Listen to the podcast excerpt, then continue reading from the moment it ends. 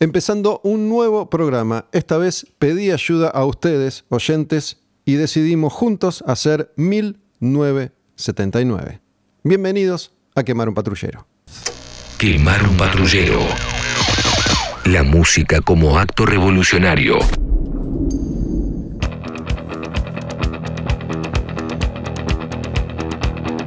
De alguna manera, esto para mí es el año cero. En el año 1979 yo tenía 10 y me metía de lleno por primera vez en la vida en la música. Kiss.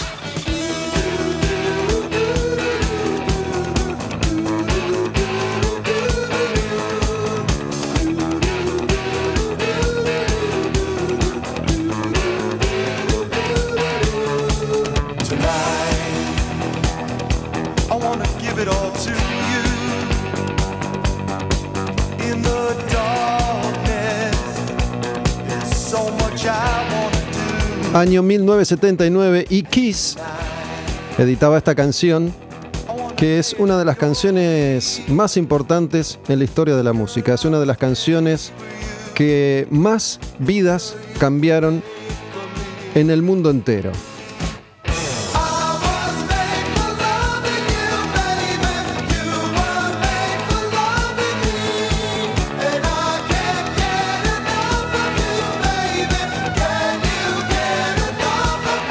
A pesar de que Kiss con el tiempo empezó a renegar de esta canción porque forma parte de la etapa más pop disco de la banda, lo cierto es que sigue siendo el tema más popular de Kiss, el más streameado, el que tiene más views, el que la mayor cantidad de gente conoce en el mundo, incluso aquellas personas que nunca profundizaron en Kiss, conocen esta canción. Es efectivamente el tema más popular de Kiss, aunque la canción que usan para cerrar sus conciertos desde hace 40 años sea Rock and Roll All Night.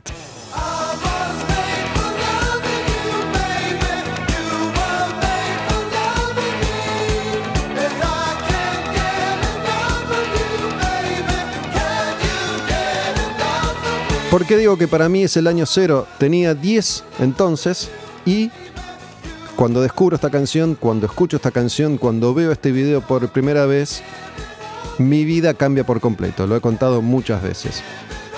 Pero coincide además con un cambio bastante importante en mi vida.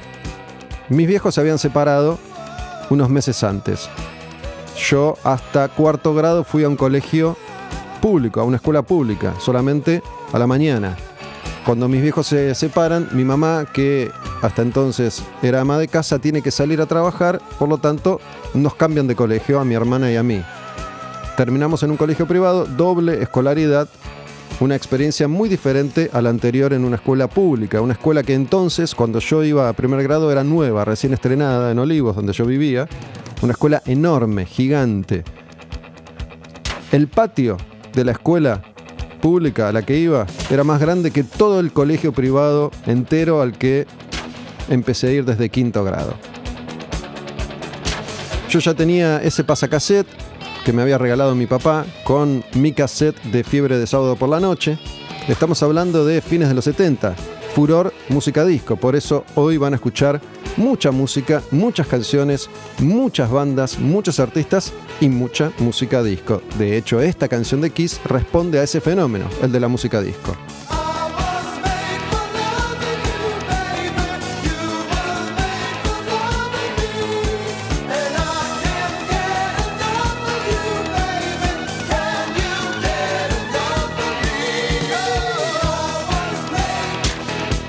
Esos efectitos, el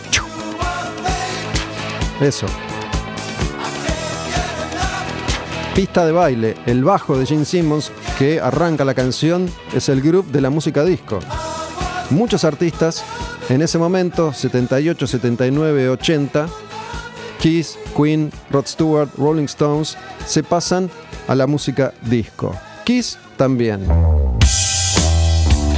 Este sonido, ese bajo, la producción de Dynasty, este disco, viene de lo que era popular entonces, la pista de baile. Paul, dale.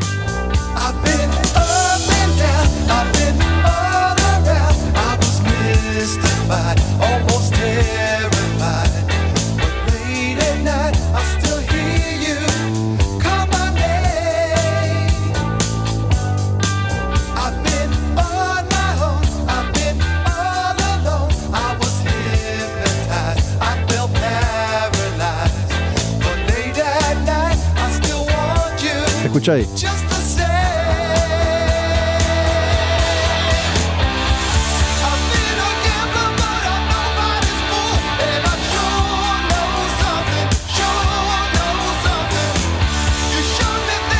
Exactamente 41 años, 42 casi años más tarde, se me sigue poniendo la piel de gallina con esta canción, porque con I Was Made for Loving You me enamoré de Kiss, pero con esta, Sure Know Something, me enamoré de Paul Stanley. Automáticamente se convierte en mi Kiss favorito con toda su sensualidad a cuestas. La imagen de Kiss en ese momento, que es cuando conocemos a Kiss en Argentina y en muchos, muchos países del mundo, en Estados Unidos, en Inglaterra, en Japón, ya eran leyenda. Desde los 70, cuando eran más rockeros, Kiss era una banda enorme y popular. Pero como en aquel entonces la información viajaba muchísimo más lento, con I Was Made for Loving You, con Dynasty, Kiss conquista muchos mercados nuevos, incluyendo Latinoamérica, incluyendo Argentina. Dale, Paul, rompela toda.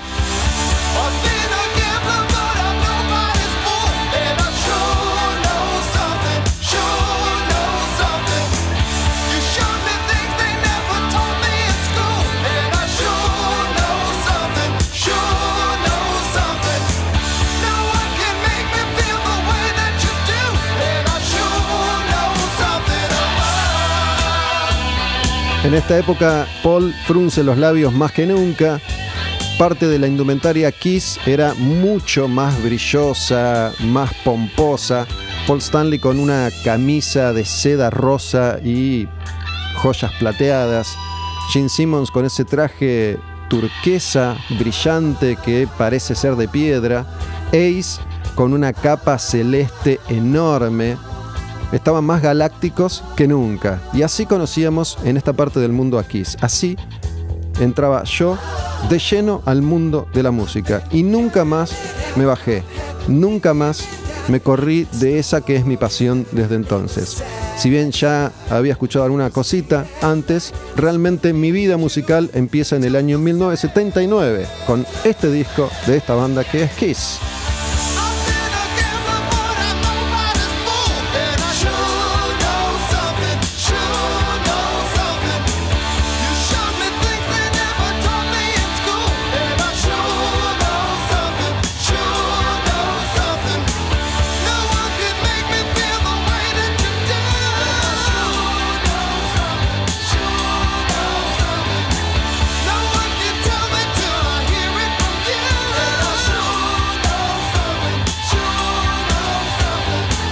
Si tenés menos de 40, 35 años, no tenés idea del impacto que produjo esta canción, este disco, esta etapa de Kiss en el mundo.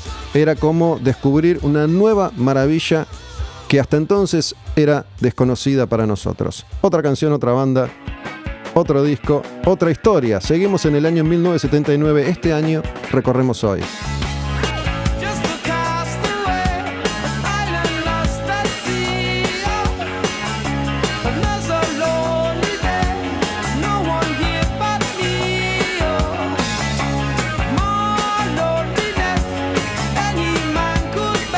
Ya les voy a contar por qué decidí hacer 1979 junto con ustedes.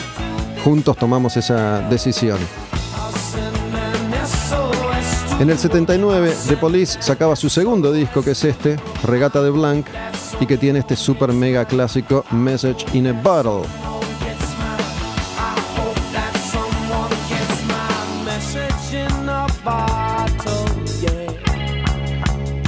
Para mí, para ese niño de 10, The Police iba a llegar recién con el disco siguiente, con Señata Mondata, en el año 1980. No conocía The Police con este regata de Blanc. Los conocí recién al año siguiente. Cuando me puse a preparar la lista de canciones para el programa de hoy, realmente volví a sorprenderme por la cantidad de lanzamientos que hubo en el año 1979. Esto ya me había pasado cuando hice 1994 o 1991, sabiendo que habían sido años enormes y grandiosos. Cuando te pones a hacer el repaso a conciencia de todos los discos que salieron ese año, te sorprendes. Cuando dije 1979, 15 años antes, se editaba menos música, van a ser menos canciones.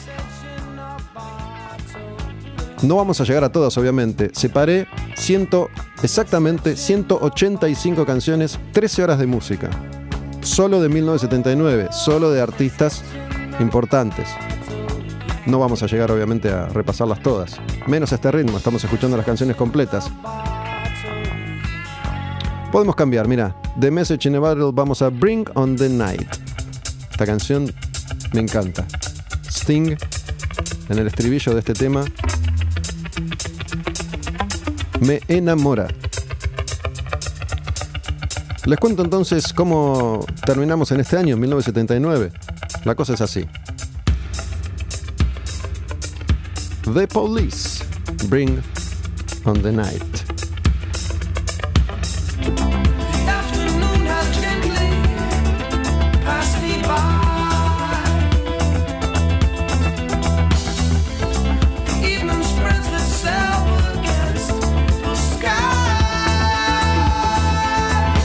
Que me crucé con canciones de 1979 escuchando música en mi casa y dije, epa, acá hay algo, acá tenemos algo. ¿Qué hice? Posteé una historia en Instagram, Olmedo Gus,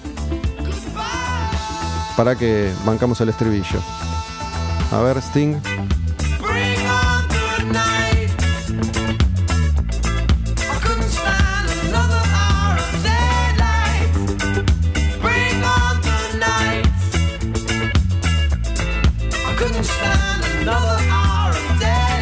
Aquellas bandas maravillosas de otra era que editaban un clásico tras otro año tras año.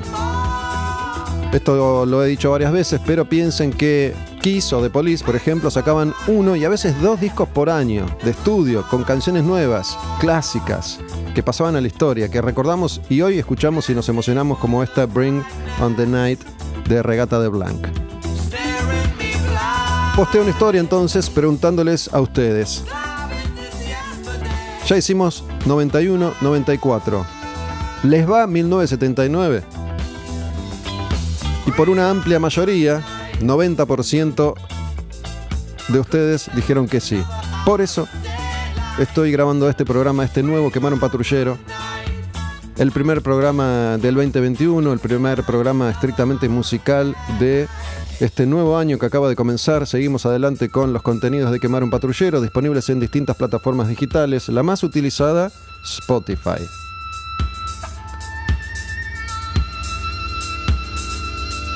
Proyecto al que pueden suscribirse de la siguiente manera, yendo a radioencasa.com, que es la página de este estudio en el que sigo grabando los contenidos de Quemar un Patrullero junto a John, que está ahora conmigo, y eventualmente a Astilla Domínguez y Martín Leguizamón.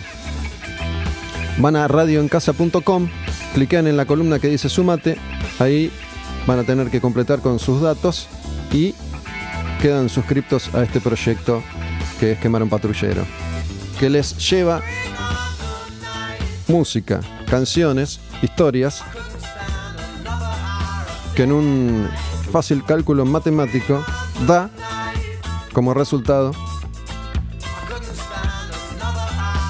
felicidad, dicha.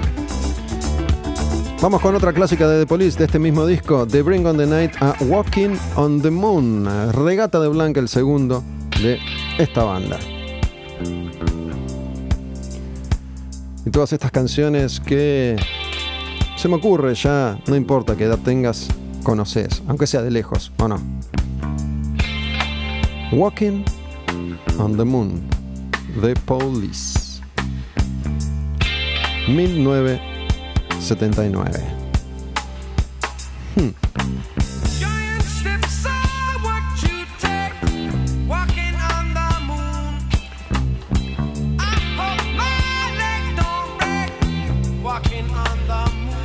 El orden es aleatorio, lo fui decidiendo sobre la marcha, Obviamente decidí no hacerlo por orden alfabético porque convierte esto en algo un poco más predecible. Así que fui separando los discos, las canciones. Solamente tengo claro siempre con qué voy a empezar y con qué voy a terminar. Sabía que tenía que empezar con Kiss por cuestiones obvias, ¿no? Cualquiera que me conozca y me escuche hace dos semanas sabe que Kiss es una banda muy importante en esta mi historia musical. Cuando aparezca la primera canción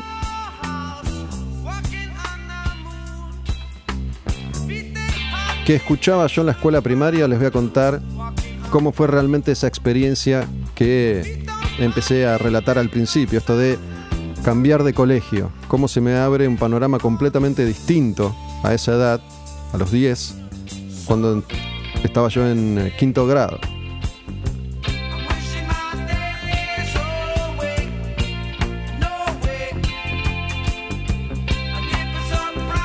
Estamos hablando, en nuestro caso, en la mayoría de nosotros, que ya habíamos nacido en el 79, de una Argentina que estaba en plena, plena dictadura, con todas las restricciones que eso imponía. Estamos en la Argentina campeona del mundo en fútbol 78, acá, y juvenil 79 en Japón. Maradona se convertía en una superestrella con la camiseta de la selección por primera vez, habiendo quedado afuera en la selección del 78 por la cantidad de jugadores que había y porque era un niño. Pero ya era también una estrella en Argentinos Juniors. Me acuerdo que en ese colegio, en el 79, nos dejaban escuchar por radio los partidos de la selección juvenil, la selección de Maradona y Ramón Díaz. Debido a la diferencia horaria, los partidos caían bien temprano a la mañana.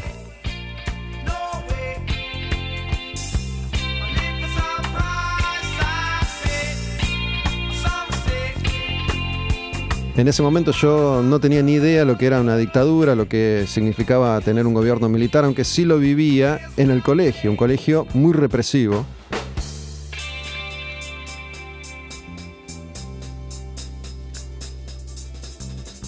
donde era más importante el color del uniforme que el bienestar de nosotros los niños. ¿Vamos a otro? ¿Sí?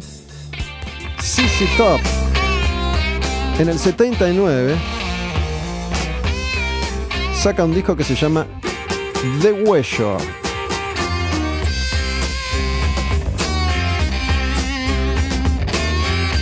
Hermosa música la de este año, ¿no? Sí, sí, está.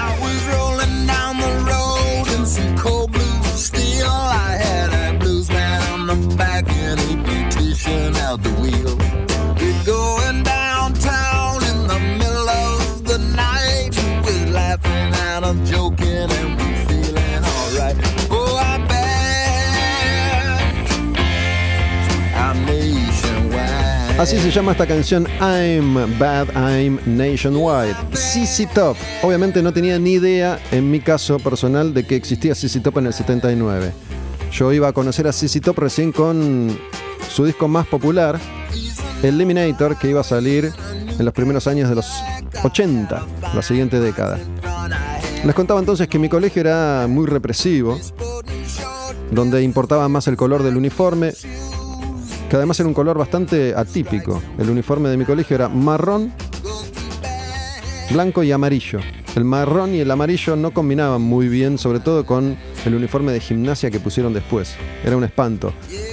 Y mm, ahora, tantos años después, me doy cuenta que parte de mi descontento se manifestaba a partir de mis gustos musicales, ¿no?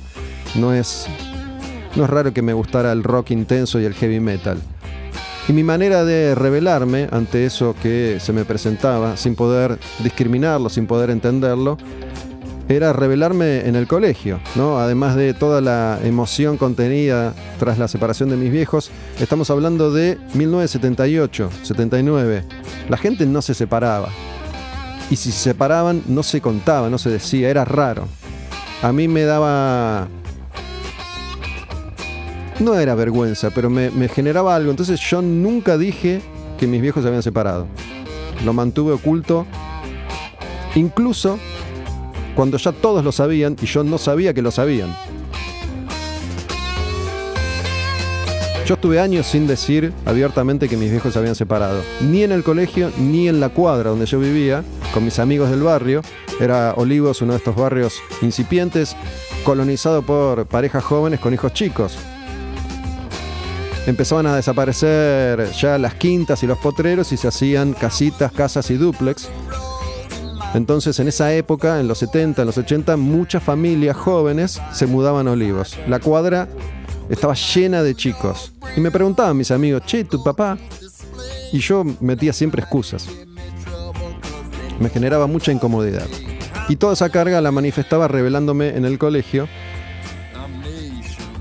Y por ejemplo, iba todo el invierno a gimnasia en pantalón corto y remera. Me cagaba de frío todo el invierno. En el colegio me dejaban cagar de frío todo el invierno, pero yo no me ponía, no me puse, no tuve nunca ese uniforme amarillo y marrón de gimnasia. Eso era importante. El pibe se caga de frío, pero si no viene con el uniforme, no entra. O las zapatillas. Las zapatillas tenían que ser blancas. Cuando mi mamá tiene que salir a laburar, al principio no tenía un mango y me había comprado unas zapatillas Pampero de lona para gimnasia. Todos sabemos lo que significa pertenecer, tener las zapatillas y la ropa que usan todos, que se usa en cada momento. Acá no estoy diciendo está bien o está mal, estoy diciendo que eso sigue funcionando así. Por eso las zapatillas, el celular, la gaseosa, son símbolos de pertenencia. Por eso o el cable. Por eso incluso en los barrios más marginales, más pobres, de menos recursos, lo poco que hay se invierte en zapatillas, en teléfono, en cable y, si se puede, la mejor marca de gaseosa. Entonces, yo me moría de la vergüenza con mis pamperos. Tenía unas adidas negras. Todo el año escondiéndome de las autoridades del colegio, porque si te veían con zapatillas negras, te sancionaban. Vamos a la que viene, ¿sí? A Fool for Your Stockings, CC Top y The Huello. Cuento todo esto porque siempre me dicen que quedan fascinados con mis relatos personales, conociendo mi intimidad.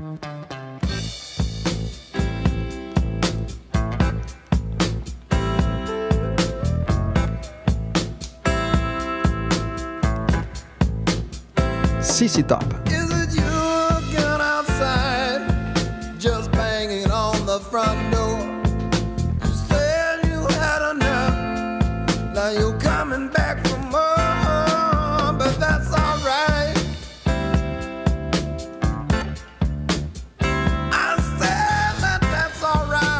Año 1979, la música hoy en Quemar un Patrullero y las canciones, los discos y estas historias que se me ocurren mientras voy presentando tema a tema, canción por canción.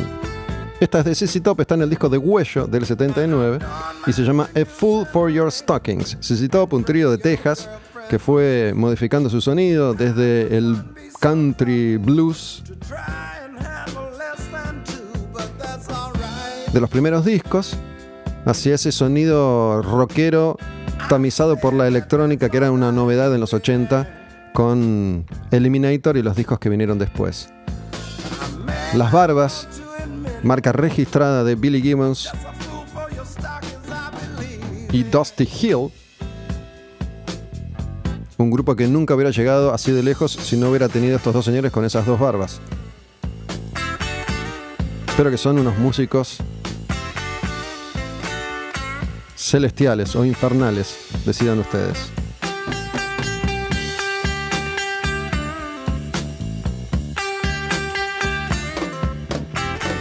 Hacemos un clásico más de CC Top, Cheap Sunglasses, de Huello, año 1979.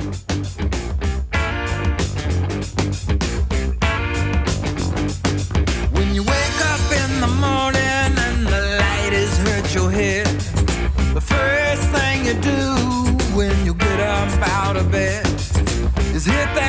and try to beat the masses. Go get yourself some cheap sunglasses. Oh yeah. Oh yeah, CC Top Cheap Sunglasses, de Huello, el disco del 79, el Boogie Rock Blues de ZZ Top. Después de este se viene un clásico de esos que todos conocen, conocemos, la mayoría ha disfrutado, la mayoría se ha fanatizado con este disco. Es uno de los lanzamientos más importantes para el ámbito del rock and roll, editados en 1979.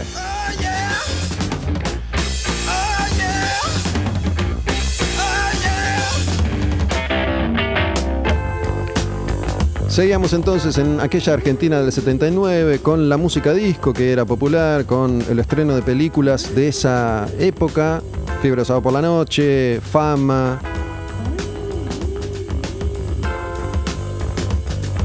The Wall, sabían que The Wall salió en el 79, ya va a llegar.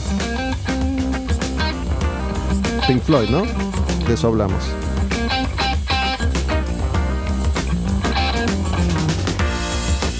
Estoy pensando que el próximo programa dedicado a un año en particular, me imagino tendrá que volver a ser nacional, local, argentino, ¿no? ¿Qué dicen? ¿Se les ocurre algún año? Olmedo Bus, me cuentan ahí. En Instagram. Las cuentas además son Quemar un Patrullero, Radio en Casa, Astilla Domínguez, L. Martín Leguizamón. ¿Saben cuál es ese disco? En el año 1979 salía el último disco de esta super mega banda con ese cantante que iba a morir poco después. Highway to Hell de ACDC sale en 1979 y ese riff que conocemos de memoria. Y la voz de Bon Scott que va a entrar, va a decir, va a cantar, ¿qué va a cantar?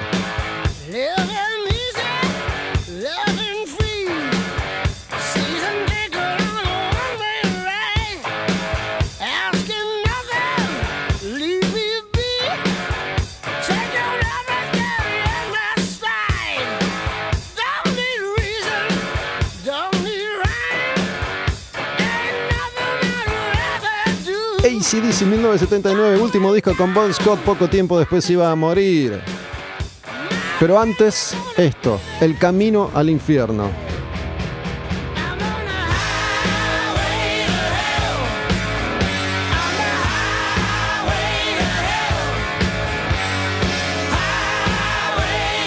Y mientras vamos escuchando las canciones, yo les voy contando mis experiencias personales y les voy diciendo cómo fui descubriendo a todos estos artistas.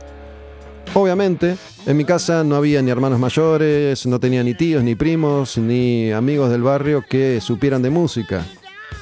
Nadie me pasó Zeppelin, Purple, hasta que lo descubrí yo solo. Y nadie me habló de ACDC hasta que yo descubrí a ACDC también unos años más tarde, 82, cuando ACDC sacaba For Those About to Rock. Ese fue mi primer disco de ACDC y de ahí fui para atrás a Back in Black primero.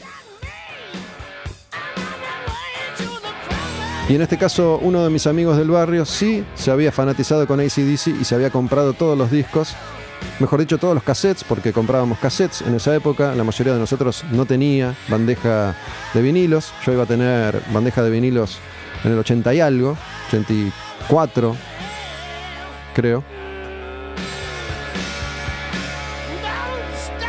Highway to Hell ACDC es el disco, es la canción, pero bueno, una de las que a mí más me gustan es esta. No es tan clásica, pero es hermosa canción. Se llama Girls Got Rhythm. Sigue siendo ACDC, sigue siendo Highway to Hell. Seguimos ahí con Bon Scott, con Angus Young, con Malcolm Young, con Phil Root, con Cliff Williams.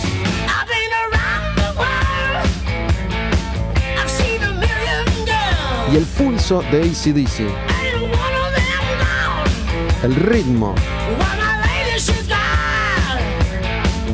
El tambor, el bajo y esa guitarra. Esa guitarra. Esa guitarra no es la de Angus. Esa guitarra era la de Malcolm. Obviamente que Angus era la cara.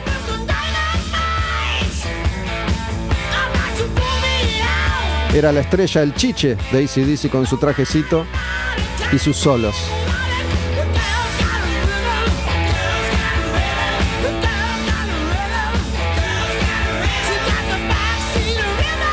Pero bueno, se supone que los latidos de la música de ACDC dependían de esos tres que estaban siempre juntitos. El baterista, Phil Root, el clásico, y los que estuvieron después. Y Malcolm y Cliff, guitarra, bajo, que se paraban delante de la batería y solo daban unos pasos al frente para los coros y daban pasos atrás. Dejaban un surco, un caminito ese era su espacio en el escenario. Todo el resto era de Angus, de Bon Scott y después de Brian Johnson. Pero sobre todo de Angus. Era el único que recorría cada centímetro, cada milímetro de cada escenario. Malcolm y Cliff Williams ahí, adelante, atrás, adelante, atrás y moviendo la cabecita siempre. Pero to Hell tiene otra canción divina y hermosa que es este, se llama Tat Too Much. Tal vez mi favorita. Sé que es la favorita de muchos. Es un poco más melancólica, es distinta.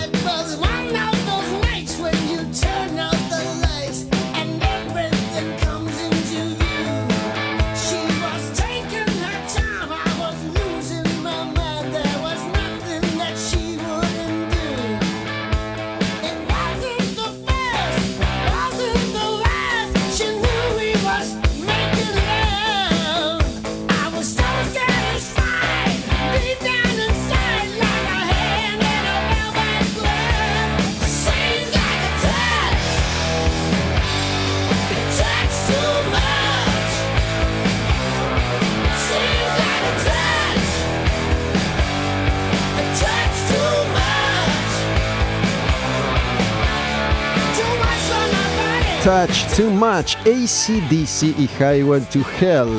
Y voy a decir algo, porque mm, en programas y contenidos anteriores de Quemar un Patrullero he mencionado esto de la nostalgia. De cómo me, me llama la atención cuando muchos y muchas oyentes me escriben a Olmedo Bus y me dicen que sienten nostalgia por los, los Use Your Illusion, por ejemplo, y no habían nacido o recién habían nacido.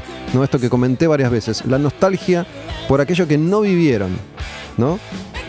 Los que y las que no, no tienen edad suficiente como para haber vivido a en esa su etapa de esplendor. Y yo dije que en general vengo acá a contar historias, a relatar parte de la historia de la música, pero sintiendo que no lo hago desde la nostalgia. Bueno, hoy sí.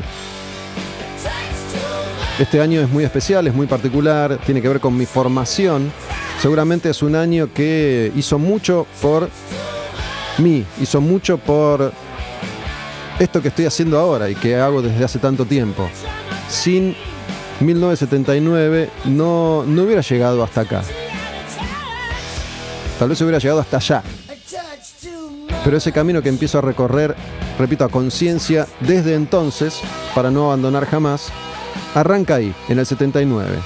Ya, repito, algunos atisbos musicales habían aparecido, habían sonado, pero en el 79 realmente empieza la vida para mí.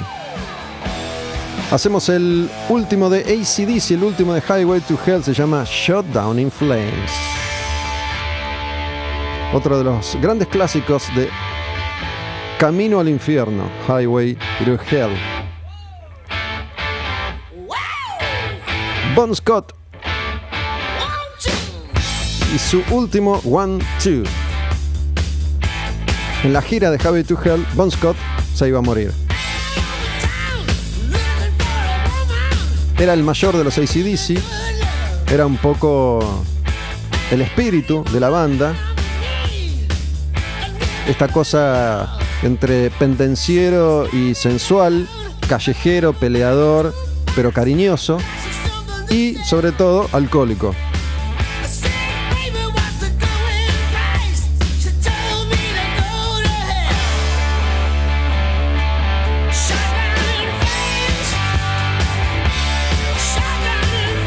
Para muchos, la banda más importante de rock de todos los tiempos, ACDC en Quemaron Patrullero y este Highway to Hell del año 1979, este año que estamos recorriendo canción a canción y Shut Down in Flames.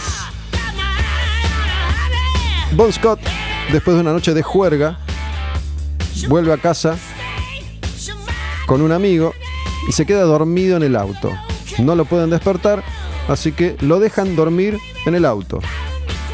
Pasa la noche en el auto y por una combinación siniestra de frío y alcohol, Bon Scott se muere. Se muere ahogado en su propio vómito. Y se muere también por el frío que pasa en el auto esa noche.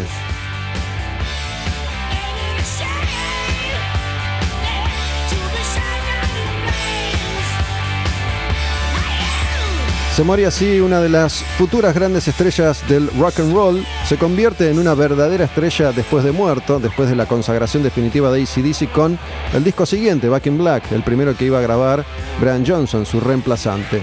Y esto sirvió obviamente para enaltecer y agrandar la imagen de Bon Scott también.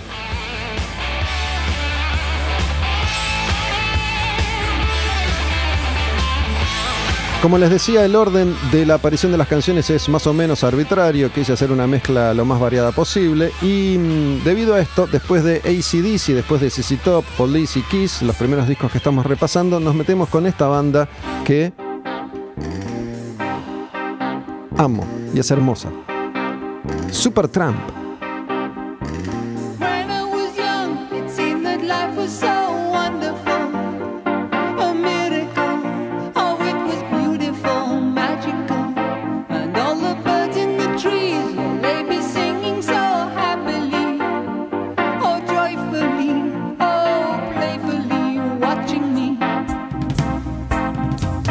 En este caso sí conocí a Supertramp en el 79 porque era una de las bandas más populares del planeta. ¿no? Eran estas canciones que escuchabas todo el tiempo en la radio o en la tele. ACDC no. ACDC no sonaba. En ningún lado sonaba ACDC. En ningún lado sonaba CC Top. Pero sí Supertramp. Era una de las bandas que en este momento estaba viviendo su época de esplendor total. Y era una de las maravillas de la época, ¿no? Que grupos como Supertramp fueran tan populares. Mucha de la música más intrincada y más intensa en los años 60 y 70 y también en los 80 llegaba a ser muy popular. En el 79 Supertramp editaba Breakfast in America, que es uno de sus discos más celebrados y tiene varias de sus canciones más conocidas. Es un grupo que ha quedado un poco relegado en la historia a espacios de rock o pop clásico, alguna que otra aparición en Aspen. Pero no es una banda demasiado conocida en Argentina. Seguramente muchos estén escuchando estas canciones y las reconozcan, aunque sea de lejos, y no, no sepan que son de Supertramp. Esta se llama The Logical Song.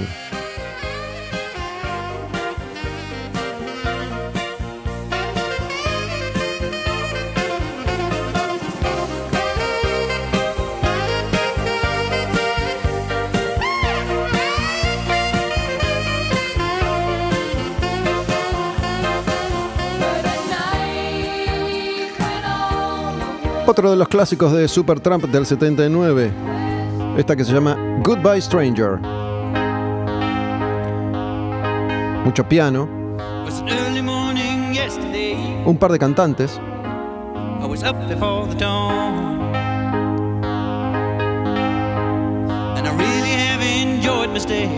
Goodbye Stranger.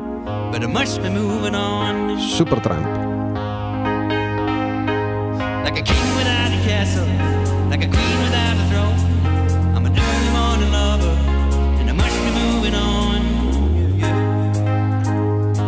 El cantante principal era Roger Hodgson, el de la canción anterior, de voz más aguda. Pero estamos hablando de artistas con una musicalidad diferente. Esto no tiene nada que ver con ACDC y ese pulso más primitivo. Acá había otra búsqueda. Generalmente eran grandes, grandes arregladores tipos muy precisos a la hora de tocar, de grabar, de cantar, de producir, de elaborar en el estudio. Ahí viene el estribillo. Este sí va a ser Roger Hudson, el de la voz finita. Cuando diga Goodbye Stranger, del disco Breakfast in America del año 1979.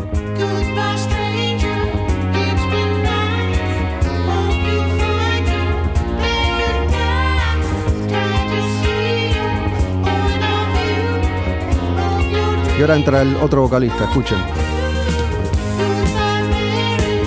Cuando se combinan, se armonizan las voces, esta que es medio bichis y la otra que es más grave.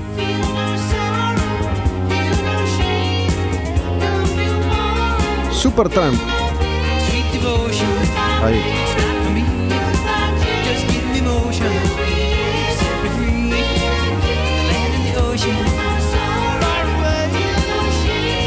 chosen. En esta época yo conocí todas estas canciones porque eran canciones populares y después me alejé durante mucho tiempo de este tipo de sonidos y ahora unos, tiro un número porque no me acuerdo, 15 años, empecé a recuperar todo eso que cada vez que yo viajaba a hacer entrevistas o ver conciertos a Estados Unidos, sintonizaba las radios de formato clásico, classic rock. Y ahí es donde te encontrás al día de hoy con todos estos grupos que siguen sonando en esas radios. Casi todas las radios, mejor dicho, casi todos los estados tienen su radio 1, 2, 3 en ese formato classic rock. Para el rock sigue siendo el formato más popular a la hora de sonar en una radio tradicional. Y ahí te cruzas con Supertramp, con Pink Floyd, con Genesis, con Queen, con Zeppelin. Entonces me fui familiarizando de nuevo con todas estas canciones y empecé a recuperar todo ese material. Bandas como Supertramp, como Styx, como Boston Foreigner, Electric Light Orchestra, que va a aparecer en cualquier momento, que había dejado olvidadas, pero estaban ahí, en mi propio inconsciente colectivo. Hacemos la última de Supertramp. Esta se llama Take the Long Way Home. El disco es el mismo, el año es el mismo, la banda es la misma, pero la canción es otra. Take the Long Way Home. Año 1979 y Supertramp. Este es un hit. Y empieza así. No recuerdo si había una versión edit Porque una radio ya hace 25 años que no te pasa una canción que empiece así de abajo. Como todo tiene que ser efímero, todo va derecho al estribillo. Las canciones que se hacen con la intención de ser éxitos y de ser populares se componen de una manera especial para tratar de lograr ese efecto. Eso está estudiado y de hecho el algoritmo lo estudia también.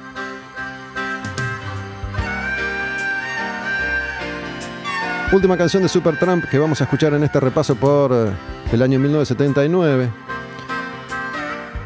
Desayuno en América, porque otra cosa,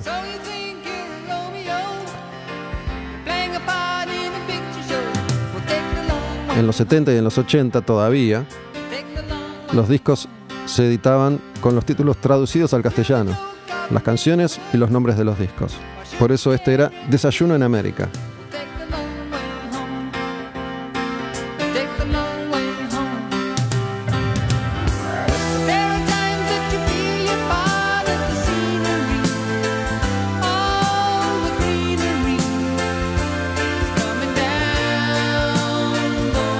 Si Supertramp era una banda cuya musicalidad, musicalidad se, se destacaba por sobre otros artistas pop de la época, el grupo que viene ahora todavía es algo más refinado y más exclusivo todavía.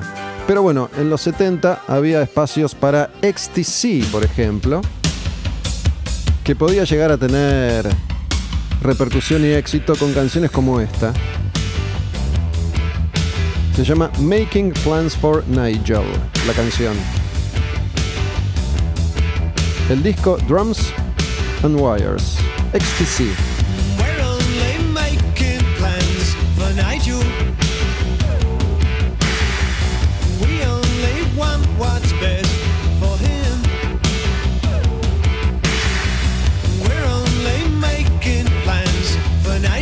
Como les digo siempre cuando grabo programas 91, 94, 98 argentino, es que me gusta mucho disfrutar de la variedad musical que ofrece un programa que te está presentando canciones de artistas muy distintos, con distintas trayectorias. Bandas que ya tenían 10 años, 5 años, 20 años, con otras que recién estaban arrancando y sacaban su primer disco en el 79.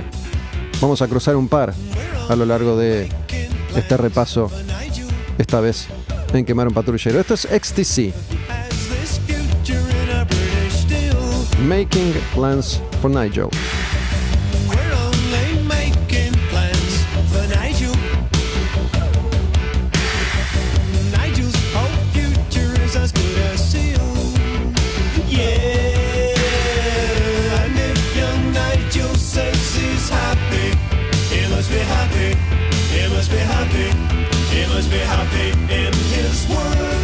Esta ya era una búsqueda diferente de un grupo que era nuevo y que representaba la vanguardia de finales de los 70.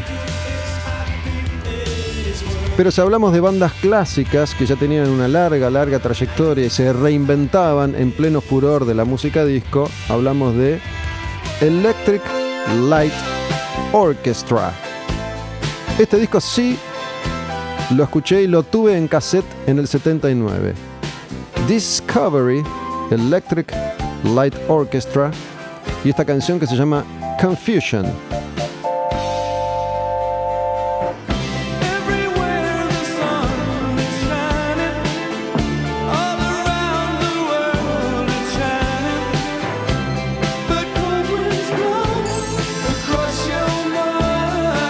Ese, ese arreglito que es como, como una estrella fugaz que pasa. Música disco. Como Kiss hace un rato. Electric Light Orchestra también se adapta a lo que era popular entonces y ayorna su sonido y le mete este encanto disco. Un grupo que como los VGs ya tenían una trayectoria muy larga, sumándose a este sonido logra una segunda vida.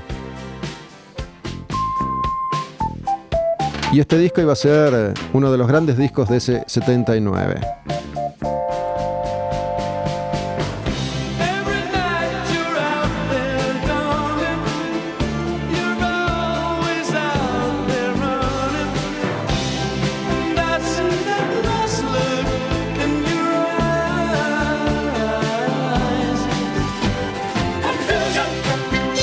Y de nuevo, estamos hablando de artistas con un talento muy especial para componer canciones, para arreglarlas, para grabarlas, donde todo tenía que estar bien hecho, tenía que estar en su lugar, tenía que estar súper recontra afinado. El líder de este, de este grupo, ¿sabes que nunca supe si es Jeff Line o Lynn? Me la juego por Line.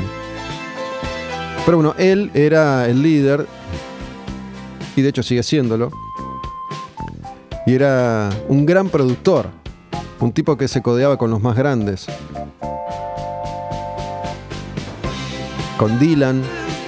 De hecho, él armó esa super banda, los Traveling Wilburys, con Dylan, con eh, Roy Orbison, con él. Estaba Mark Knopfler, a ver de quién me estoy olvidando, me traiciona la memoria, así que lo voy a googlear.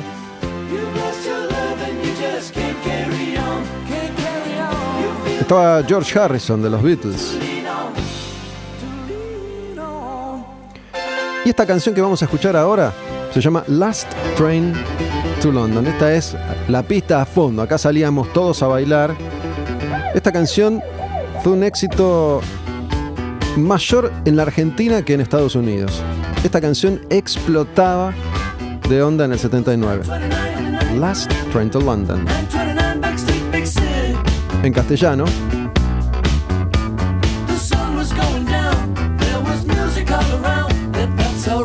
último tren a Londres.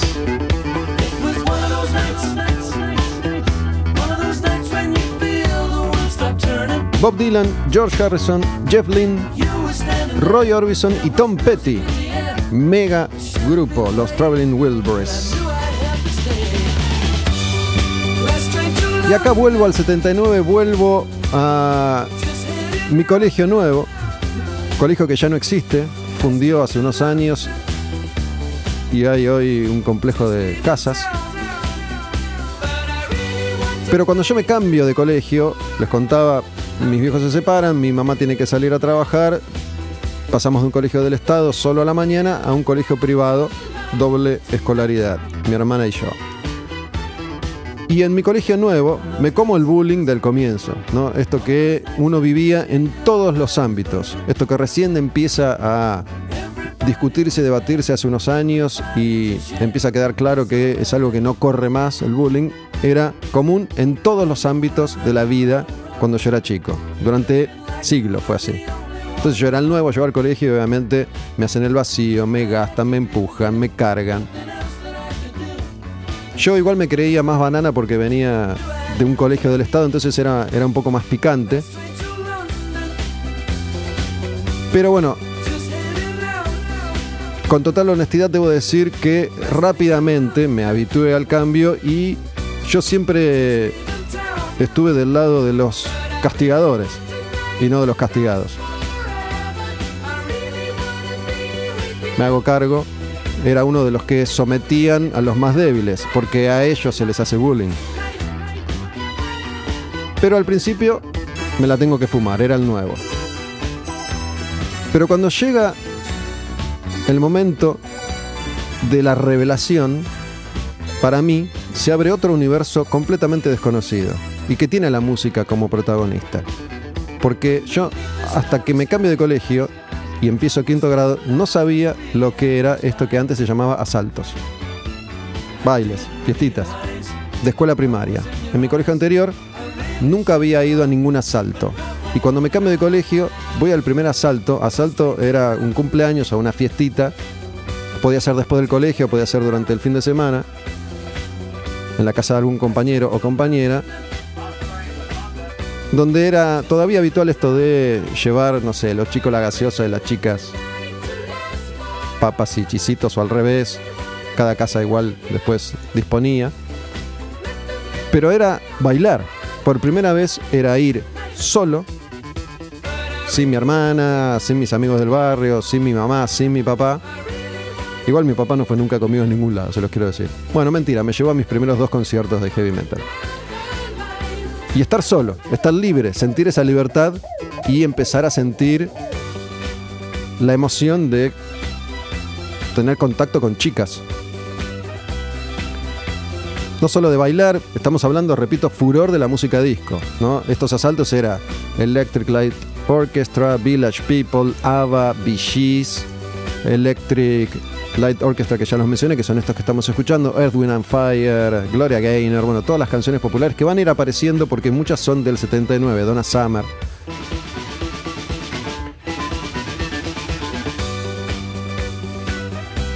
Y esto era sinónimo de la pista de baile.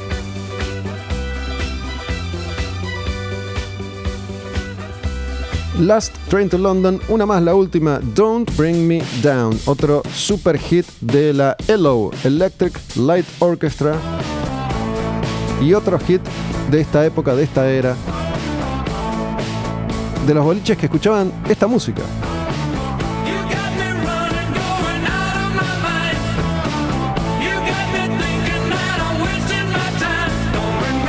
Porque ir a estos asaltos, bailes o fiestitas era por primera vez tomar contacto con el mundo o un mundo similar al de los, al de los adultos.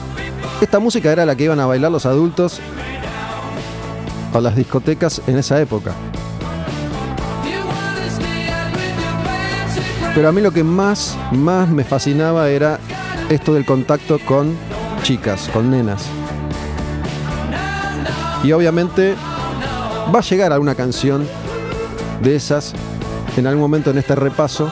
Canciones con las que bailábamos lentos. Existía esto de bailar lento. Y por primera vez tocabas a una nena. Tenías contacto físico. Tenías la chance de abrazarla. Y estos juegos que eran muy comunes, la botellita, verdad consecuencia, que también para mí eran una novedad, entonces dar, dar besos por primera vez. Y enamorarse, ¿no? O lo que significaba enamorarse para nenes de 10 años. Pero igual yo me acuerdo de todas las chicas que, que me gustaron desde, desde que nací, básicamente. Y en quinto grado existía esto de intercambiar relaciones, ¿no? Pero a mí me gustaba una, una nena que se llamaba Ana María Blaton. Me encantaba. Era muy especial, no sé qué habrá sido de su vida, obviamente. Muy divertida y medio, medio extraña. No era igual a la mayoría. Era un poco freak. Y me encantaba.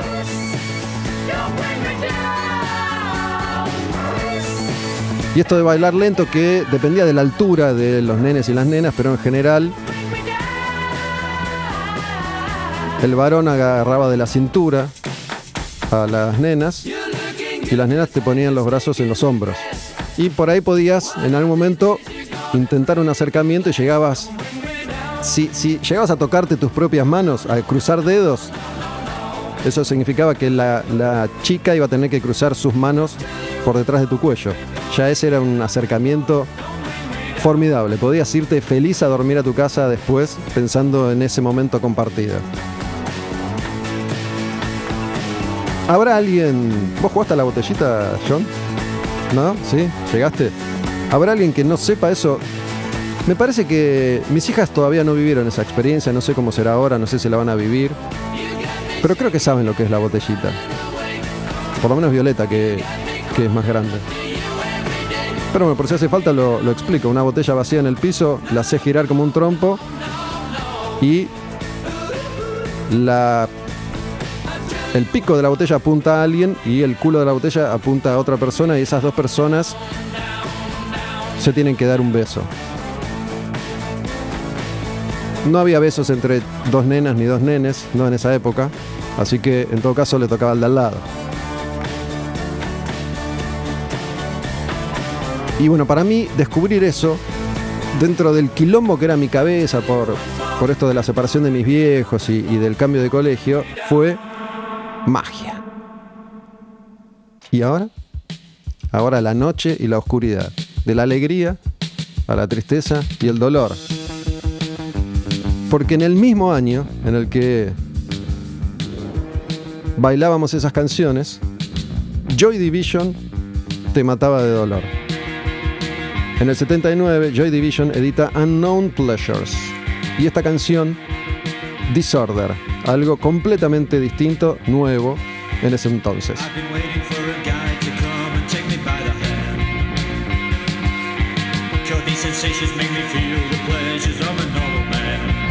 Y esta banda que fue tan, tan, tan importante para la oscuridad en la música. Esto del post-punk, de lo, de lo oscuro. ¿no? Estos artistas que, que acá en Argentina marcaron a tantos músicos un poquitito más grandes que yo, como Sergio Rodman o Fidel Nadal, o los músicos formaron Sumo, ¿no? Luca Prodan. Esto era, era otra cosa, era otra película.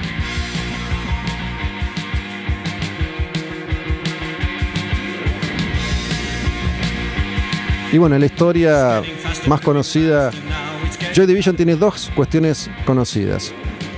Su tema más popular, Love Will Tear Us Apart, que no está en este disco, y el suicidio de su líder, Ian Curtis.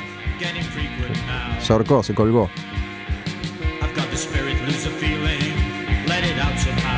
Esta canción se llama Disorder. Vamos a escuchar una más de Unknown Pleasures. Esta se llama She's Lost Control.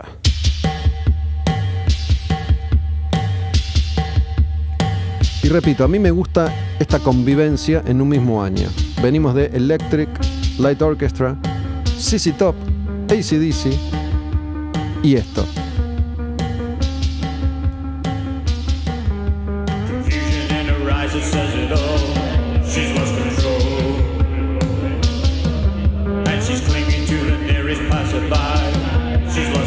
Obviamente, cuando yo tenía 10 años, ni idea de Joy Division. Muchos, muchos años más tarde me enteré de su existencia. Pero sí, sí conocí ya a la banda que viene a continuación, que tiene bastantes puntos de contacto y en común con Joy Division. De alguna forma vienen de la misma escuela. Porque en el año 1979, y creo que vamos a escuchar, sí, los primeros eh, debuts en este programa hoy, Quemar un patrullero dedicado a las canciones de 1979. Primera canción, primer hit, primer simple, el debut de The Cure y Boys Don't Cry. Es como tamizar lo anterior de Joy Division con un toque pop. Si escuchan la línea de bajo, no es tan diferente a lo que veníamos escuchando recién con Joy Division, pero esto es magitero. Boys Don't Cry, The Cure.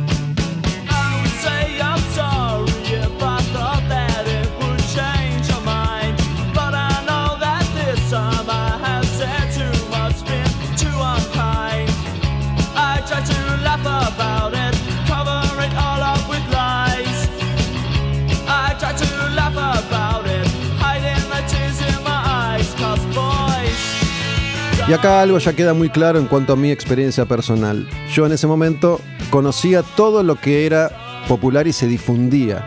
Todo lo que llegaba a los medios masivos me llegaba a mí, porque yo ya absorbía todo lo que estaba al alcance.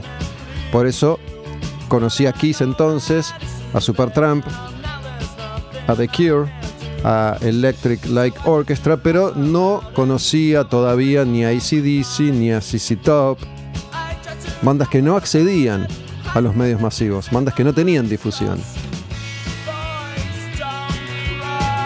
The Cure saca dos simples antes de, sacar su primer disco también en el 79.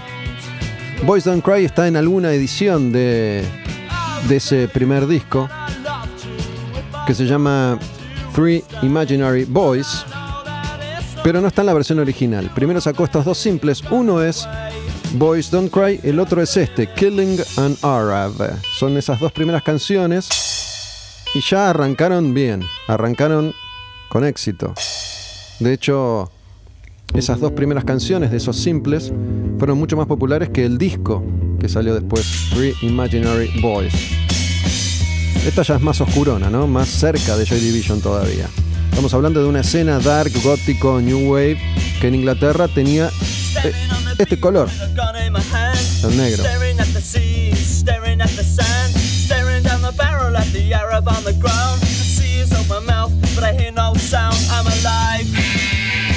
Y Robert Smith, el cantante que ya inmediatamente se iba a convertir en un ícono de esa generación, ¿no?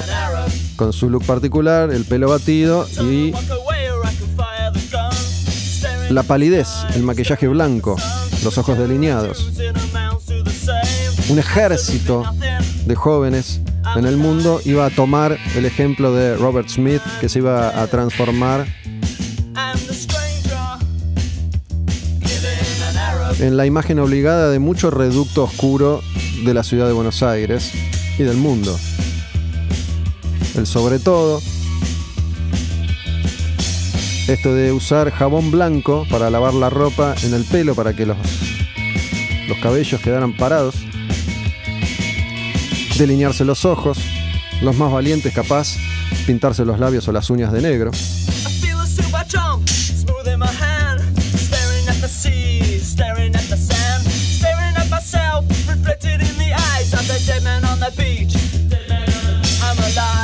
Killing an Arab. Pero vamos a una canción del disco que sale también en el 79 y se llama Three Imaginary Boys. Así se llama el disco y así se llama esta canción. Más abajo todavía, más oscura, más densa y más dark.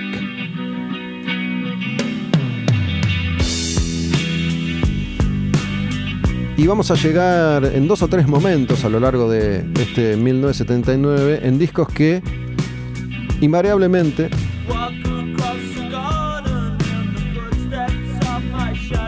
nos van a llevar más tiempo.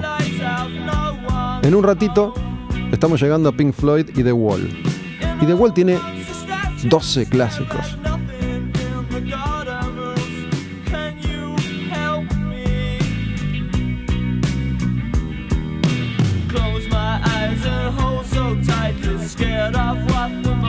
Quemaron patrullero año 1979. Les contaba entonces que el otro día me topé con algunas canciones de, de este año y se me ocurrió preguntar en una historia en Instagram, ahí en Olmedo Bus, si a los que me siguen y las que me siguen les parecía bien hacer un programa dedicado a repasar las canciones y los discos y los artistas de este 1979. El 90% dijo que sí, por eso aquí estamos. Después de haber grabado 1994, 1991, a nivel internacional, 1998 a nivel local. Metemos este otro año, 1979. Hay una banda que en Estados Unidos llegó a ser bastante, bastante popular, sobre todo en esta época, que en Argentina nunca llegó a ser muy conocida, salvo por alguna que otra balada que iba a llegar años más tarde. Pero sí me acuerdo de escuchar Chip Trick en programas de, de videos que había en los 70.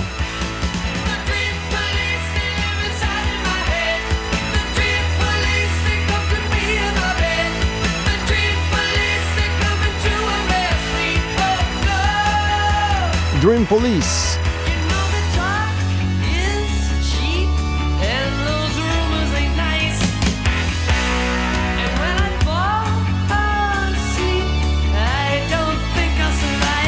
Chip Trick y Dream Police el disco.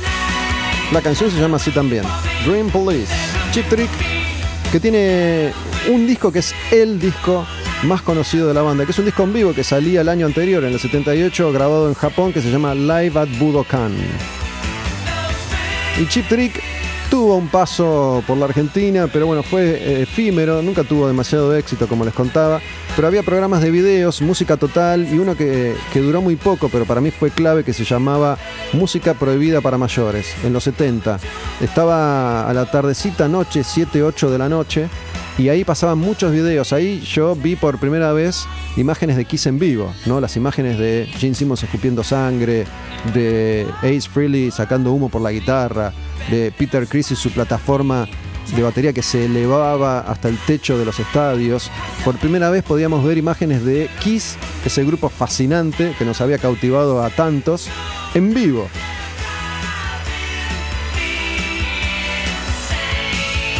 Gene escupiendo fuego.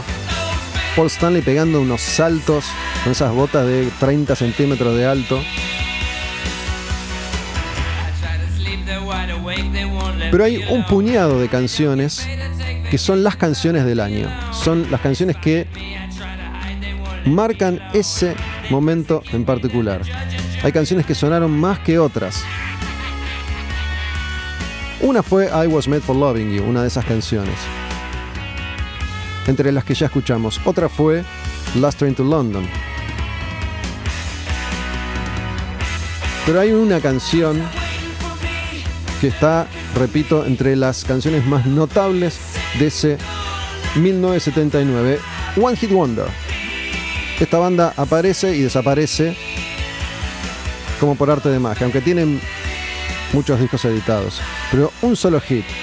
En el año 1979 sale My Sharona.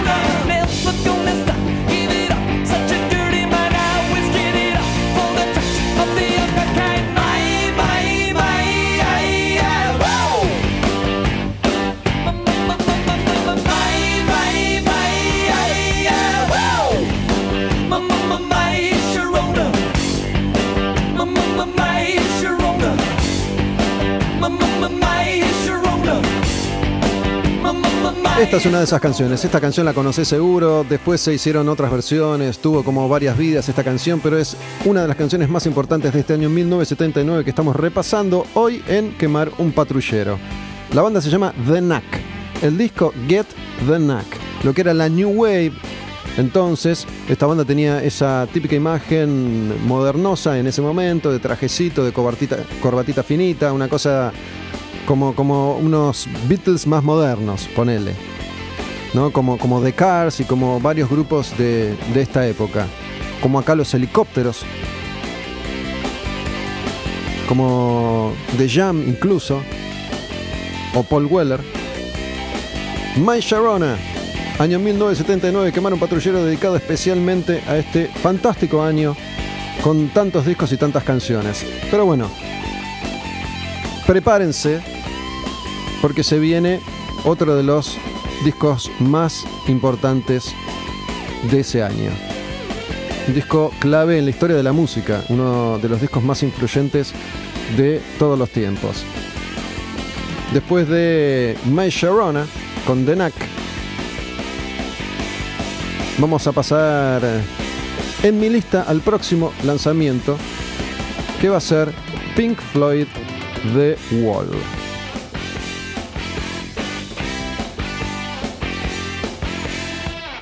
Esto era The Knack y este super hit My Sharona. Este arreglo está grabado en la mente, en los cerebros de todos y todas nosotros y nosotras.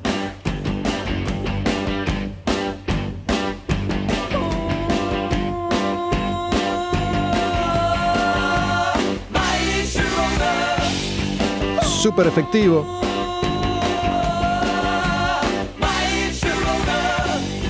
El comienzo del fin para The Knack, One Hit Wonder. Lo tuvieron todo y lo perdieron enseguida.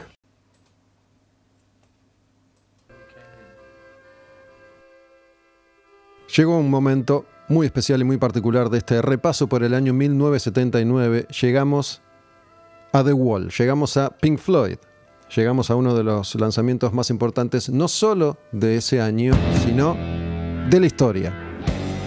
Uno de esos discos que también marcaron no a una, ni dos, ni tres, sino a varias generaciones de personas que en el mundo entero han escuchado The Wall y han escuchado Pink Floyd.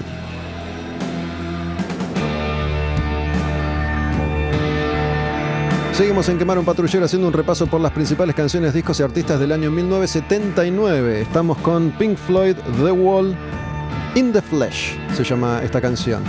Y bueno, les anticipé hace unos minutos que de Pink Floyd íbamos a escuchar muchos temas, ¿no? Es casi una obligación. Tiene tantos clásicos este disco, esta obra conceptual de Pink Floyd, la historia que puso no solo a la banda, sino que a Roger Waters en el Olimpo de la música.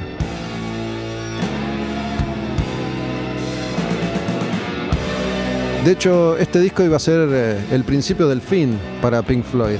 Acá es donde se intensifican todas las diferencias entre él y Gilmore, entre Waters y el resto, porque él se apodera de la banda en The Wall.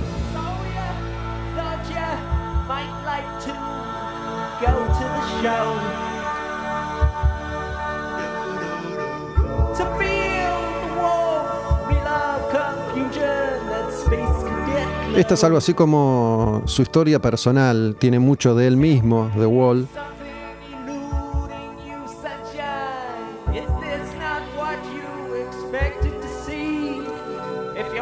y esta historia, este personaje, Pink, que es una estrella de rock,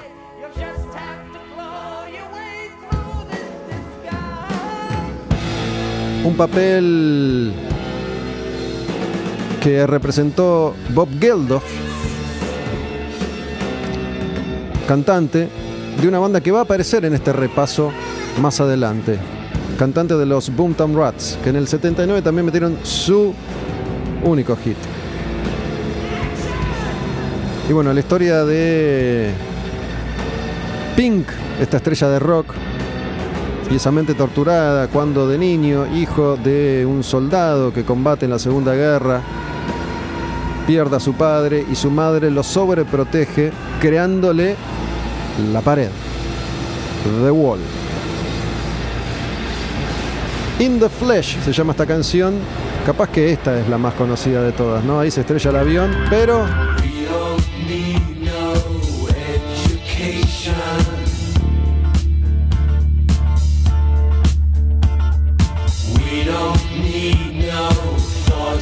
Another Brick in the Wall, la parte 2.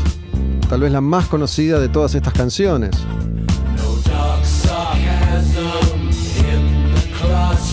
Y ese mensaje, esa crítica social, como yo les contaba hace un rato, y lo estricto y represivo que era mi colegio, ni hablar la educación que se describe acá en esta canción, ¿no?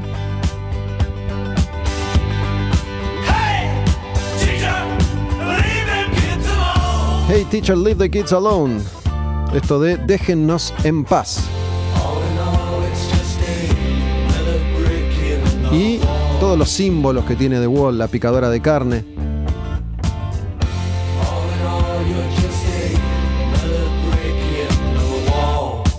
esos martillos fascistas que marchan.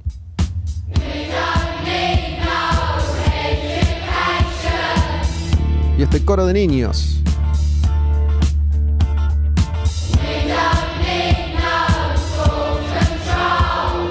Que intenta revelarse en un mundo cargado de opresión.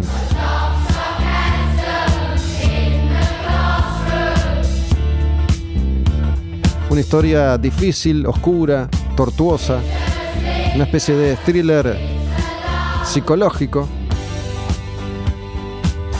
La mente de Roger Waters creando una obra maestra.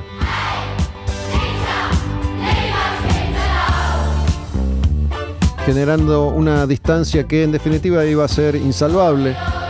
En Pink Floyd le quedaba solo un disco más.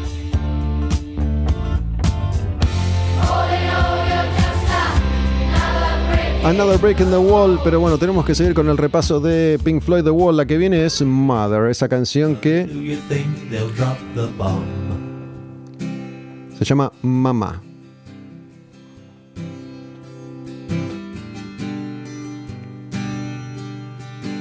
La madre sobreprotectora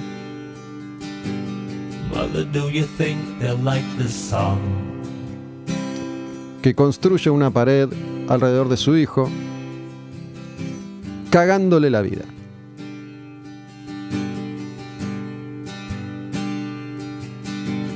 Mother, do you think they'll try to break my balls? Año 1979.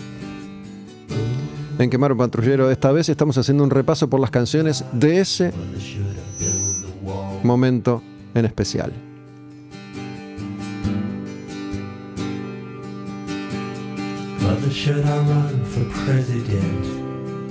Bueno, son muchas las, las canciones, son muchos los temas de The Wall, así que vamos a ir un poquitito más rápido. Esta que viene ahora se llama Goodbye Blue Sky. Hay muchas canciones que son, son más cortitas igual, pero bueno, cuantas más escuchemos mejor. Y hablando de Mother, la canción anterior, mi mamá, Safo, me llevó a ver The Wall cuando yo era chiquito, en el 79. Era una... 79, bueno, no, 80 creo que se estrena la película que era una demencia para un nene. Seguramente era una película prohibida para menores, porque cuando yo era chico había películas prohibidas para menores, 14 o de 18. Sin embargo, yo tengo identificado a este disco, porque lo descubro años más tarde, con un compañero de colegio, ya en secundaria, ¿no? En ese mismo colegio que se llamaba Ricardo Gutiérrez. No hablé tanto del colegio, nunca dije el nombre, qué sé yo, por ahí a alguien le interesa. Quedaban Olivos, en la calle Ricardo Gutiérrez, a unas pocas cuadras de Avenida Maipú.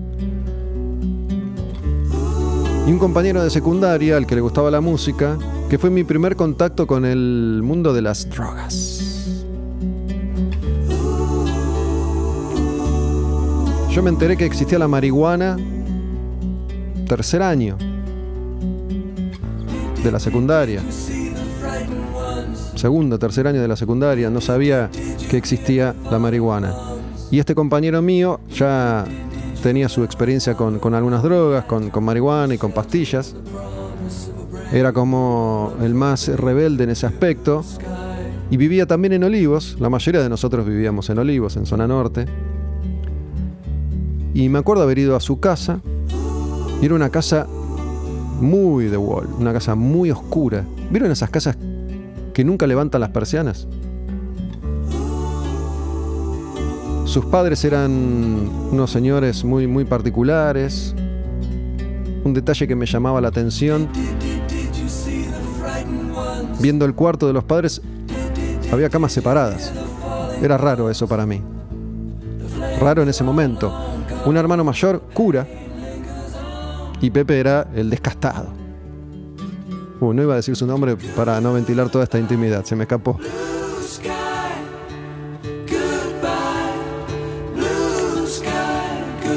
Pero bueno, él estaba en ese momento de darquearse, de fumar marihuana y colgarse a escuchar Pink Floyd y sumergirse en su propia película de oscuridad.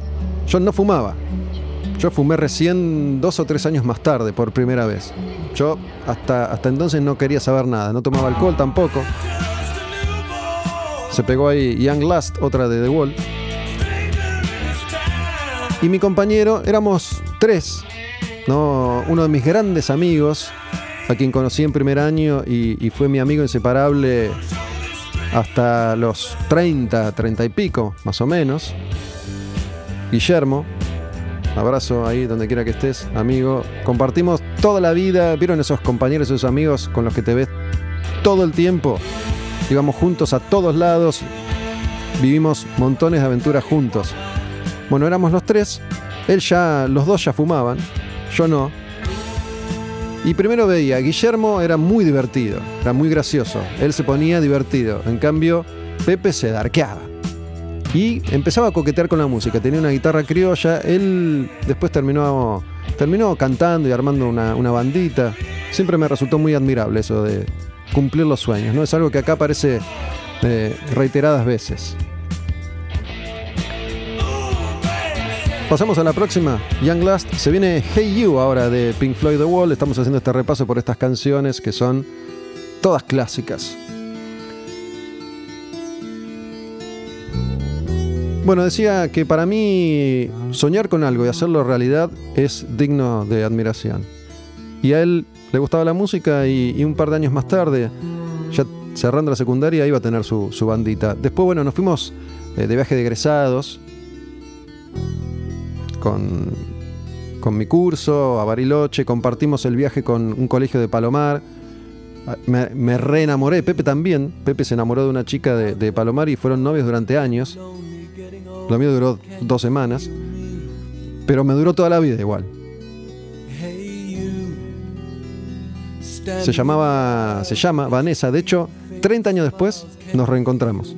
Un día haciendo esto, pero en, en otra radio, empecé a contar esta historia y sin que yo supiera, la buscaron mis compañeros de, ese programa y la pusieron al aire. Entonces ahí retomé el contacto, 30 años después. Y yo había quedado automáticamente, instantáneamente enamorado de Vanessa. Así funcionaba yo en ese entonces. Era muy tímido para, relacionarme con, con chicas, pero bueno, estábamos en Bariloche, la libertad, la locura entre comillas. Y Pepe, que ya se había enganchado con Daniela, que fue su novia de ese otro colegio del Palomar, viene y me dice, che, esa chica, me la señala, gusta de vos. Yo la miré, ya estaba enamorado, listo. Eso fue suficiente. Era muy, muy bonita, rubia, de ojos claros, muy, muy bonita. Y fuimos, a- salimos los cuatro juntos a uno de los boliches que había en Bariloche, esos que no sé si existe todavía. ¿Existe? ¿Vos fuiste a Bariloche, John? ¿Sí? ¿Fuiste a Grisú? Creo que existe todavía, ¿no? Grisú, que era como el boliche, que era enorme y tenía como unas cavernas y tenía un lugar muy, muy especial. Eh, yo asocio ese momento con YouTube. YouTube era, yo fui en el 86 a Bariloche, ¿no? YouTube era una de las bandas de moda entonces y sonaba Sunday Bloody Sunday, New Year's Day esas canciones. Y yo tengo la postal que me quedó grabada en la mente de estar con Vanessa en lo que eran los reservados de Grisú. Había como unos hogares a leña, encendidos, y un ventanal que daba al Nahuel Huapi. Y era como. Los reservados eran estos lugares donde había sillones y las parejas se, echaban ahí a besarse y, muchas veces a, toquetearse y, por qué no, a, a también. Pero bueno, yo quedé como con esa imagen. Esta chica y yo en Bariloche, solos, YouTube. Y cada vez que hablo con ella, muchas veces que hablo con ella, YouTube sale.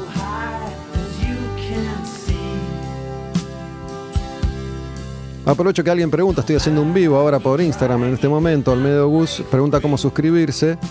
Te estás por fumar uno, dice otra persona.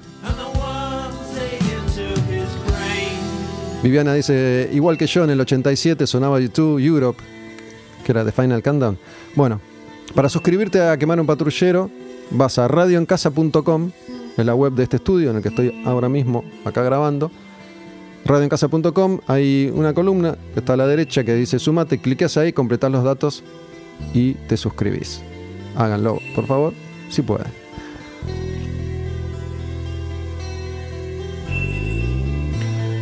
Otro clásico, Is There Anybody Out There? Pink Floyd, The Wall. Clásico, doble en su momento, doble vinilo, doble cassette.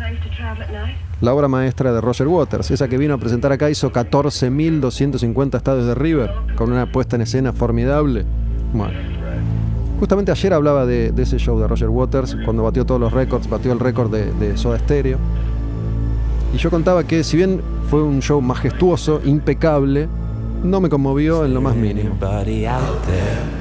Me parece que estaba tan, tan, tan, tan, tan bien hecho. Era como ir al teatro, digo, me conmovió desde ese lugar, desde la realización, pero no desde lo musical. Is there anybody out there? Vuelvo, retrocedo, rebobino unos minutos.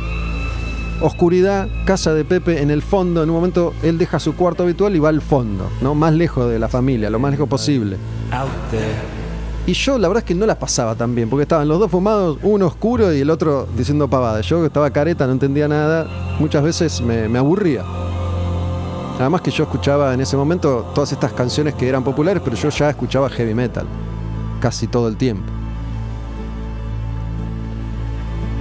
Y después cuando yo voy por primera vez a Estados Unidos, esto lo conté muchas veces, está en ese libro que saqué hace unos cuantos años ya que se llama El Circo del Rock, fue mi primer viaje en avión, mi primer viaje a Estados Unidos. Hago como las tres costas, California, Nueva York y Florida después. Y en Nueva York estaba Pepe, se había ido hacía unos años, laburaba en una pizzería, tenía una novia colombiana y él me va a buscar al aeropuerto cuando yo llego a Nueva York y ahí nos reencontramos después de, unos años. Y me acuerdo que vivía en Queens, ahí en Nueva York, una zona un tanto alejada de Manhattan, no muy linda, no muy agradable. Y vivía en un departamentito muy chiquito, muy chiquito, tenía un bañito a la entrada, kitchenette mínima y un ambiente que sería de 3x3. Tenía un sillón, la cama, una mesita muy chica, eran dos.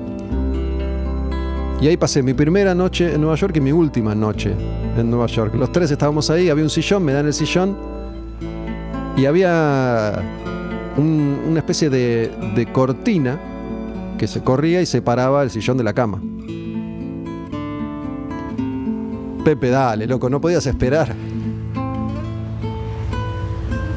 Escuchaba unos ruidos, viste. No sé, no sé a, dónde llegaron, pero se escuchaban unos ruidos, unas lamidas. me quedó siempre. Digo, dale, no podías esperar que yo me vaya mañana. Pero bueno, eh, un abrazo gigante a, a Pepe que hasta donde yo sé volvió a Argentina hace mucho tiempo y está viviendo, creo que en Entre Ríos, no lo sé, igual.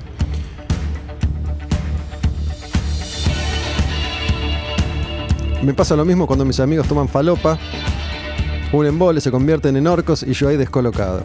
Bueno, si estamos hablando de cocaína es todavía peor, ¿no? La, la diferencia de, climas y de ondas. Estamos ya en eh, Run Like Hell. Estamos haciendo este repaso por el 79, escuchando canciones recordando épocas y momentos, Pink Floyd The Wall. Les estoy compartiendo algunas historias sobre mi vida personal y particular, ya que parece que les gusta. Y mientras escuchamos estos temazos de Pink Floyd.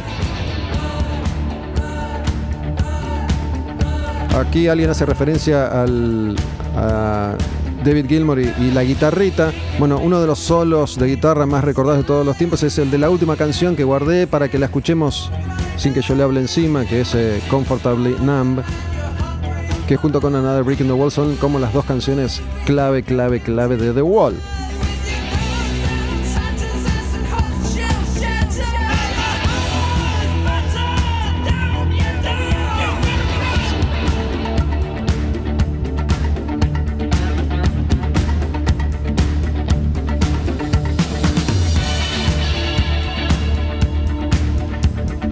Así como hice en 1994, 1991, y estoy haciendo ahora en 1979, también hice en 1998, pero local, argentino. Seguramente esta es una experiencia que repetiremos, sé que disfrutan mucho, son de los episodios más escuchados.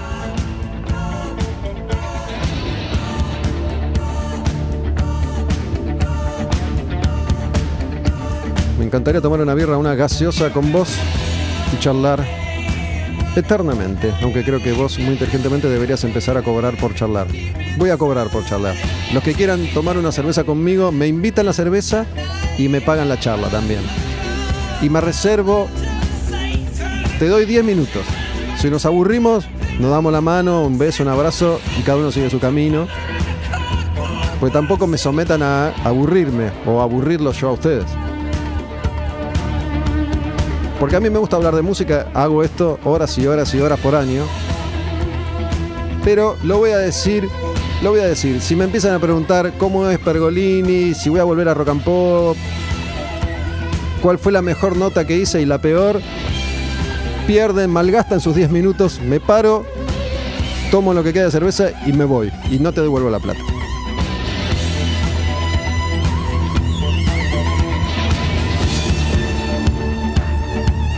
¿Qué opinan? Si voy a Pilar, cobro más caro, me tengo que pagar el, el Uber.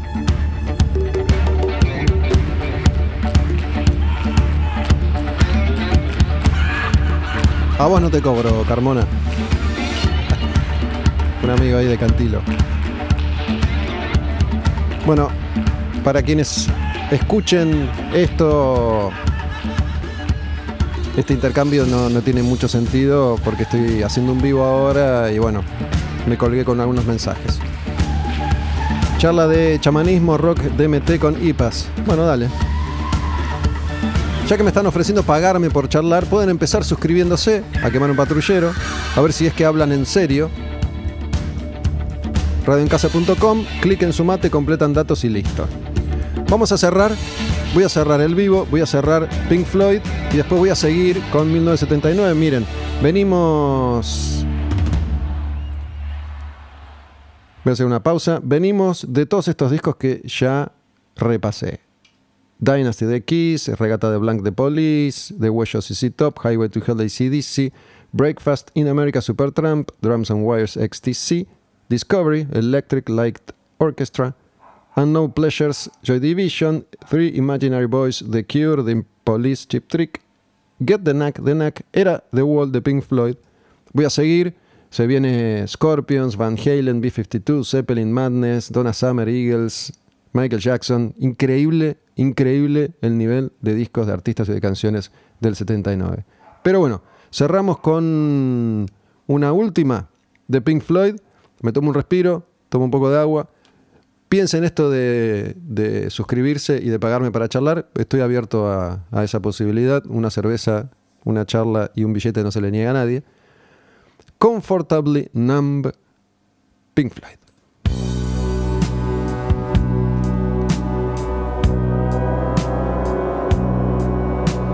Hello, is there anybody in there? Just not if you can hear me. Is there anyone home? Come on, come on now.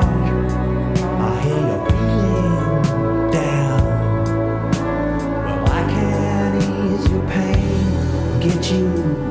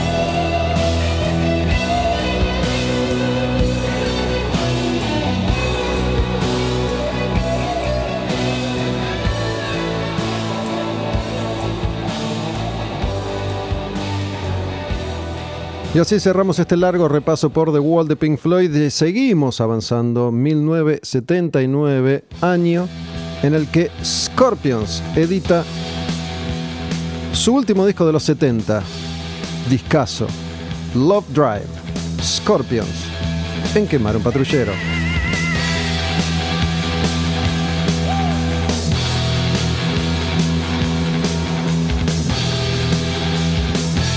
Antes del super éxito, Scorpions lanzaba Love Drive.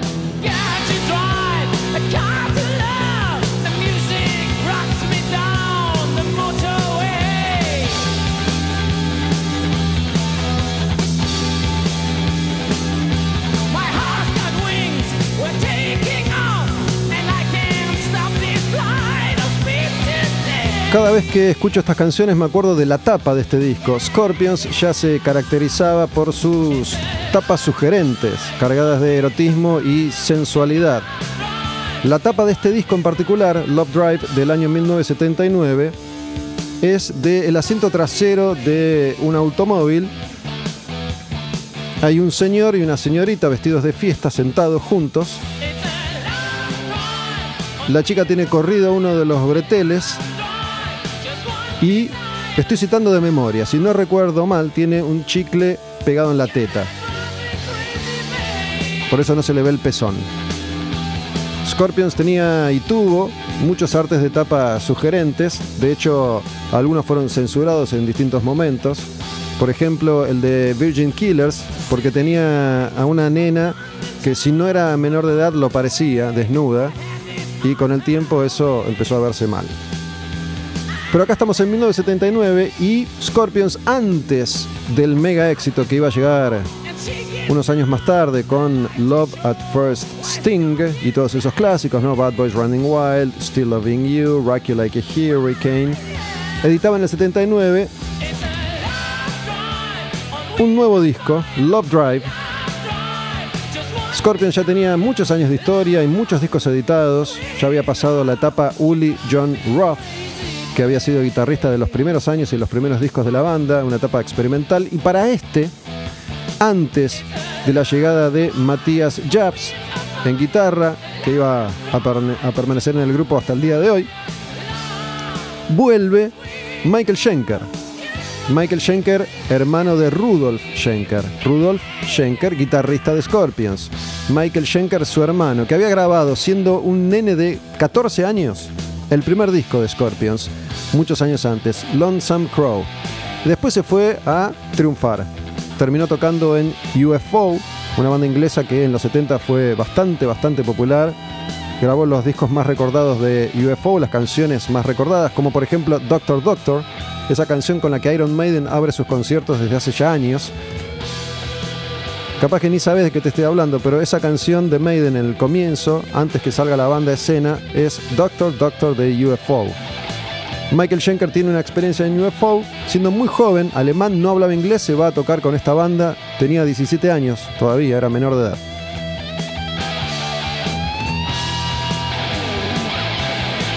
Un prodigio de la guitarra, un gran, gran, gran músico que tuvo muchos problemas con las adicciones.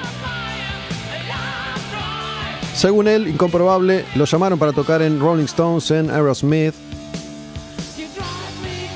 en Ozzy, y él siempre decía que no. Vuelve para grabar este disco, Love Drive. Esta canción se llama Love Drive, pero nunca se llevó bien con el hermano, nunca se llevó bien con Scorpions, así que graba este disco y se va. Pero este disco tiene esta canción, pero tiene esta otra, que es la canción, que es la balada, una banda que ya tenía baladas antes de que las baladas fueran populares, y un estilo muy, muy especial para escribir baladas. Esta se llama Holiday, es una canción muy, muy melancólica, con ese arreglo de guitarra acústica y la voz de Klaus Meine, impecable. Holiday. Scorpions. En Quemar un Patrullero, año 1979. Let me take you far away. You'd like holiday. Creo que esos son los dos primeros versos de la canción. A ver, Klaus, ¿era así? Let me take you far away. You'd like a holiday. Era así. Let me take you far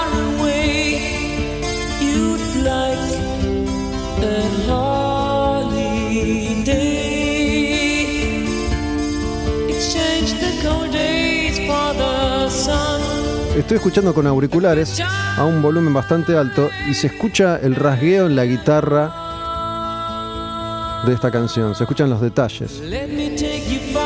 A ver si conseguís conmigo. Es una canción medio triste esta. Es bajonera, ¿no? Se me habrá retorcido en el piso escuchando Holiday de Scorpions. Después explota un poquito, gana intensidad, pero es una canción darkosa. Holiday, del disco Love Drive. Scorpions, ahí, en el anteúltimo escalón antes del éxito total.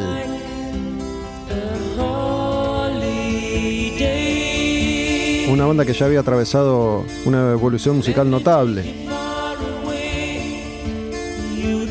Según cuenta la leyenda, Scorpions arranca en 1969. Hace 102 millones de años.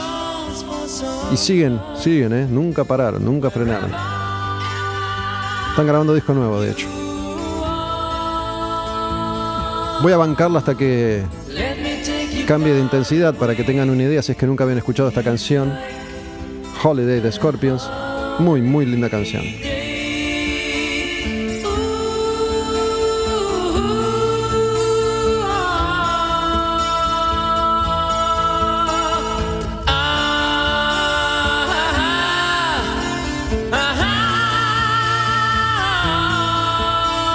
Ya llega, ya llega.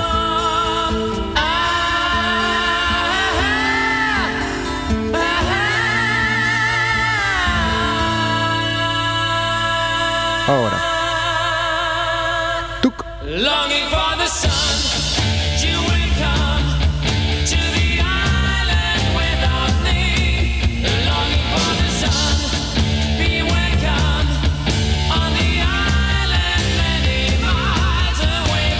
Scorpions, que unos años más tarde, en 1984, con Love at First Sting, iba a romperla toda con esa balada que se llama Still Loving You, con un video grabado en Rock in Rio.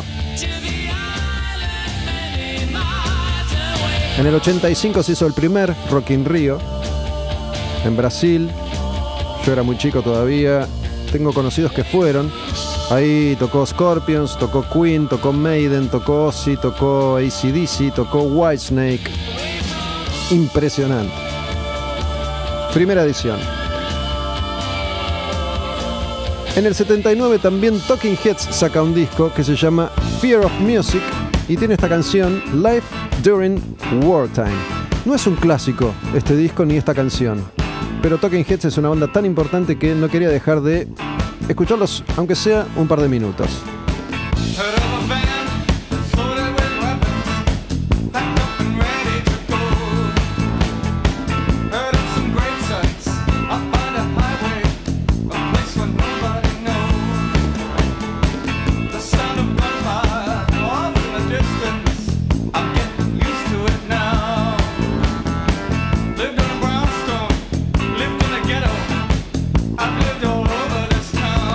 Los mayores hits de Talking Heads estaban por venir todavía en los próximos discos.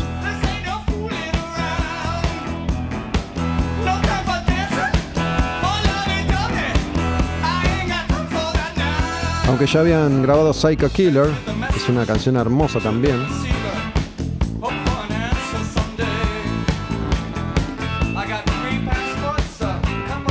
No quería dejar de mencionar a Talking Heads y este disco, Fear of Music se llama.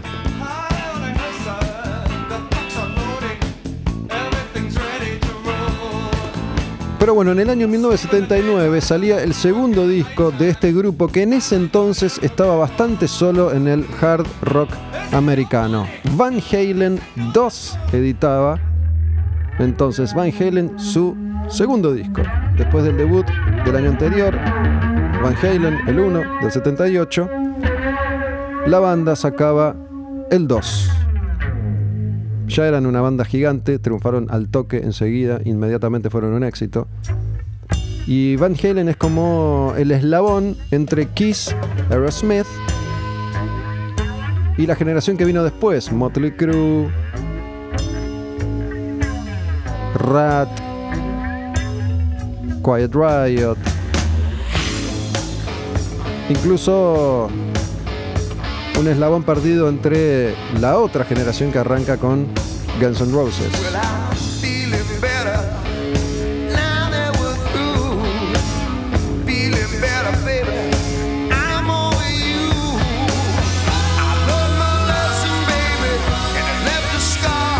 El segundo disco de Van Halen, a pocos meses de la muerte de Eddie, una vez más lo recordamos y lo saludamos y lo celebramos como el enorme talento que es. La banda, muy joven, David Lee Roth, tope de línea, un grupo fantástico, muy original. Esta se llama You Are No Good, pero tenemos una más de ese disco, se llama Dance the Night Away. Van Halen, segundo disco, el 2, año 1979. Y Eddie que hacía cualquier cosa con la guitarra. Sacaban mil sonidos. Y no abusaba metiendo solos acá y allá. Para nada. Para nada.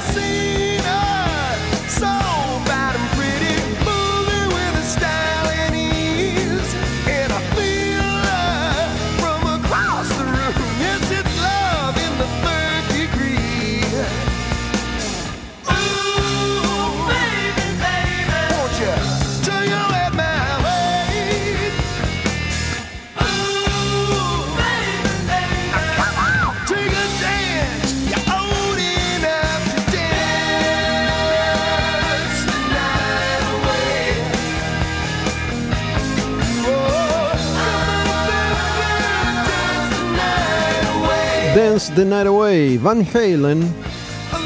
En este recorrido intenso por el año 1979 con todas estas canciones y todos estos discos, Van Halen era entonces una banda muy muy nueva.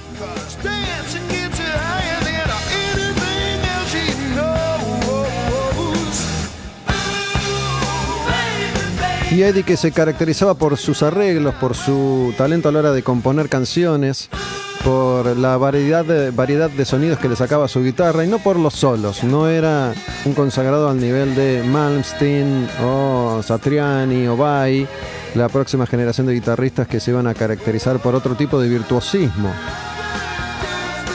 Hacemos una más de ese segundo disco de Van Halen, Somebody Get Me a Doctor. Se llama esta última canción que vamos a repasar, que vamos a escuchar antes de ir al próximo disco, que es el debut de una super banda. Muy interesante.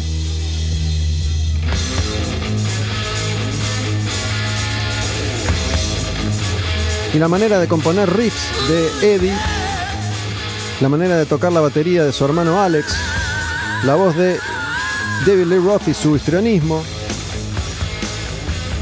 y el sonido de Michael Anthony en el bajo y en los coros.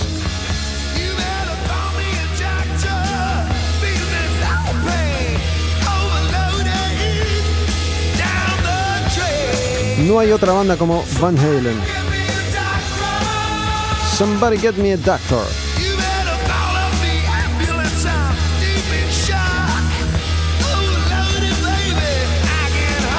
Hace un rato, largo ya, o bueno, perdí la cuenta, yo hablaba de los asaltos y estas fiestitas infantiles de los colegios y decía que mi viejo nunca me había llevado a ninguna parte. Bueno, mi viejo me llevó a ver a Van Halen. Ese fue el primer concierto en mi vida, año 1983, 84, ahora no recuerdo exactamente.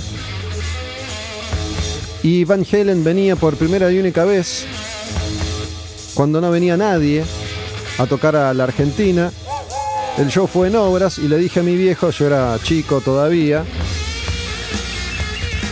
Noviembre del 83, ahí está, quería chequear eso. Yo era muy chico todavía y le dije a mi viejo, ¿me llevas? Y mi papá me llevó al sector populares, ahí de obras, a los costados, las gradas de cemento. Y ahí vimos a Van Halen en vivo. Lo que habrá sufrido mi viejo, esas dos horas y media de estridencia total, un volumen descomunal. una locura. Van Halen en vivo en un momento espectacular. Y yo fascinado. Ese fue el primer concierto de mi vida, el primero de miles. Somebody Get Me a Doctor, Van Halen. Pero bueno, en el 79 sale el primer disco de B-52s y esta canción que me fascina, me enloquece, es una banda súper original, súper original, parte de lo que se llamó New Wave entonces, con esta imagen retro y colorida de sus integrantes. Y me acuerdo cuando era adolescente, vuelvo, vuelvo a esa etapa y vuelvo a ese colegio. En cuarto año, creo, entra un compañero que justamente era un vecino ahí del barrio, vivía a la vuelta de mi casa. Había repetido, era un año mayor, llega a mi colegio. Javier Lalane. Hoy tiro nombres. Javier Lalane tenía auto ya. Porque cuando nosotros éramos menores de edad, podías tener auto, moto, sin casco, sin cinturón de seguridad, sin registro, que no pasaba nada. Así funcionaba Argentina, no como ahora, que va como un relojito. y Javier tenía una de esas camionetitas Daihatsu, porque en los años 80, 81, 82, dictadura, Martínez de Oz, ministro de Economía entonces, decide rifar el país, como se rifó tantas veces, abriendo la importación. Y llegan motos y autos japoneses. Explota todo por los aires, cierra la importación, no entra más nada y quedaron algunos ahí bollando. Bueno, Javier tenía una camionetita de esas que eran como un pan lactal chiquitito, de rueditas muy chiquitas. Iba al colegio en camioneta, era un winner total. Y tenía un super equipo de audio en la camioneta. Pasacassette, pero con ecualizador, lucecitas, parlantes potenciados, una cosa de locos. ¿Para qué va a cantar? Me encanta cómo empieza a cantar. Planet Clear, B-52s. Ah, falta. Y ahí teníamos los cassettes con toda la música que 84, 85, 86 era la música nueva de entonces. Divo, Erasure, Depeche y B-52s. Police. Me acuerdo escuchar estas canciones en esa camionetita, volumen al taco, 16 pibes ahí metidos y a las chapas. Ahora sí, dale. No me dejes mal parado otra vez. I'm from Planet Clear. ¿No? She came from planet Claire, Ah, no, bueno, she came. and she came from there. She drove a Plymouth satellite, a faster than the speed of light. Una demencia esta música, una locura total. Una cosa súper, súper, súper original.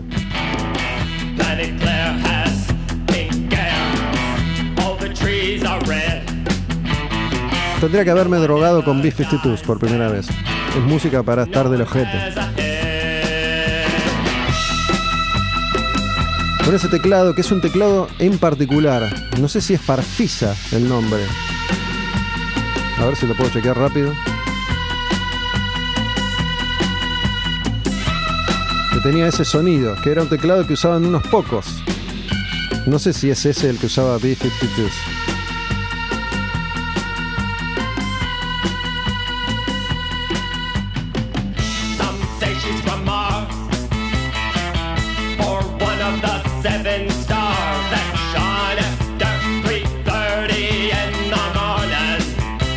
Vamos con una más. Esta es la más conocida de ese disco, uno de los mayores clásicos de B-52s. La canción más conocida es esa que está en la película Los Picapiedras, pero esta también. Rock Lobster.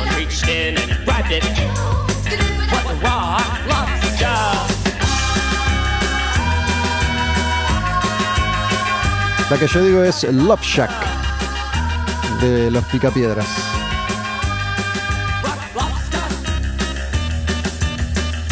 Y esta banda que tiene esa imagen tan particular, con las dos chicas y sus peinados a gogó, con esos rodetes inmensos. Kate Pearson, una de ellas. Hermosas voces. B-52s. Año 1979, disco debut de esta banda, The B-52s. We were at the beach. Everybody had matching towels. Somebody went under a dock, and there they saw. Aprovecho para decirte esto, Javier Lalane, me robaste el cassette de Romantics y nunca me lo devolviste. Pensé que Romantics iba a entrar en este 79, pero no, desde 1980. Otra banda que tuvo un par de hits con ese disco y desaparecieron, pero bueno, quedaron ahí esas canciones. Hacemos una más de B-52s, la última, y después nos metemos con una mega banda de rock and roll. Esta se llama Dance This Mess Around. Me gustan mucho B-52s.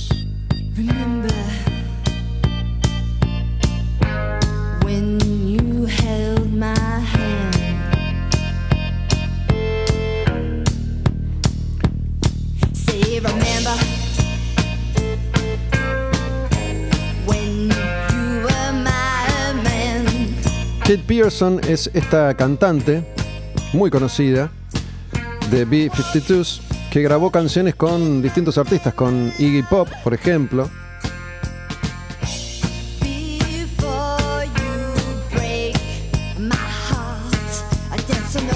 Candy, con R.E.M., Shiny Happy People,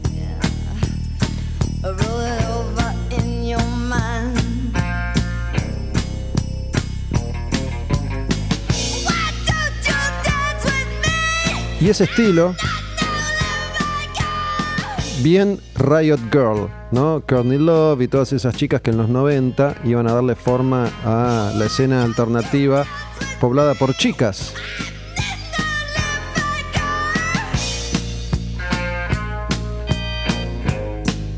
B-52s en el 79 sacaba su primer disco.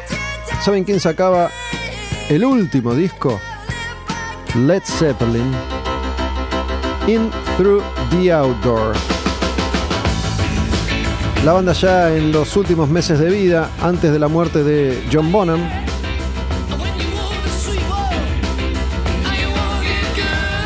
y este último disco, In Through the Outdoor.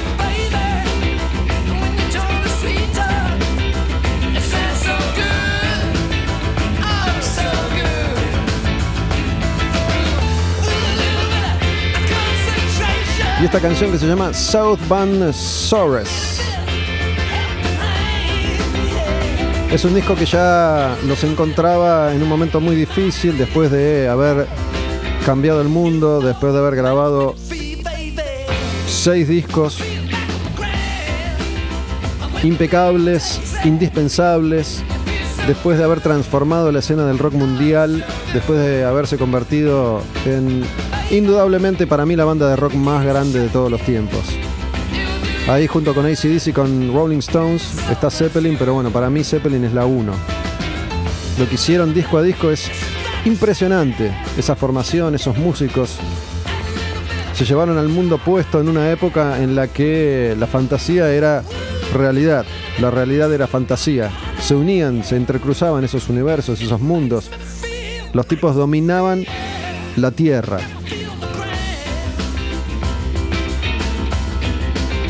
Esta otra canción es un poquitito más conocida, se llama Full in the Rain. Estamos hablando del último Zeppelin. Después muere John Bonham, la banda se separa y hay como un álbum póstumo, Coda.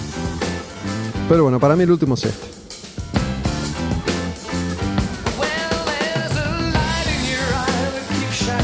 La banda había hecho de todo.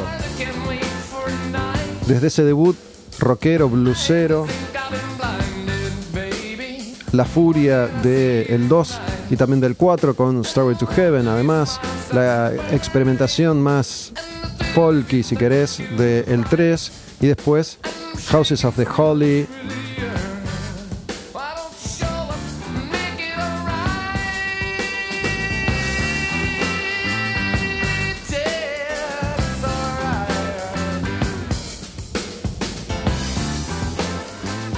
y Physical Graffiti.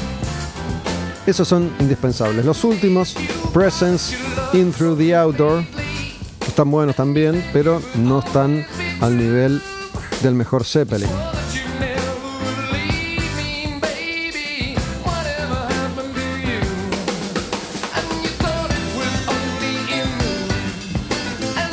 Increíble todo lo que convivía en el 79, ¿no?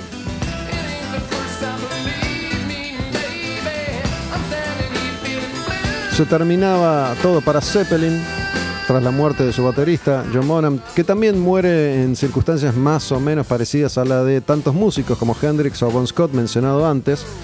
John Bonham en casa de Jimmy Page, John Bonham venía abusando de su cuerpo a niveles bestiales, descomunales, y en una loca, loca combinación de pastas y alcohol, pastas y alcohol, pastas y alcohol, John Bonham era un encanto de ser humano, careta, era un búfalo violento, rabioso, alcoholizado. No lo podían parar con nada. Arrasaba con todo a su paso, maleducado, violento, golpeador, pendenciero, abusador. Se transformaba en un monstruo. Bueno, queda ahí volcado, lo llevan a una cama y cuando lo van a buscar estaba muerto. También se había ahogado en su propio vómito.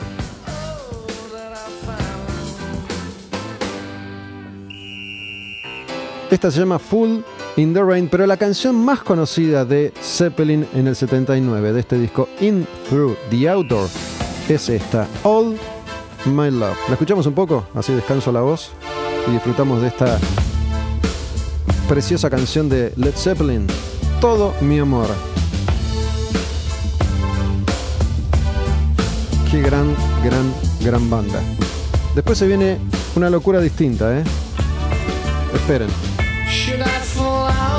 Love my far in the night to chase a feather in the wind? Within the glow that weaves a cloak of delight that moves a thread that has no end.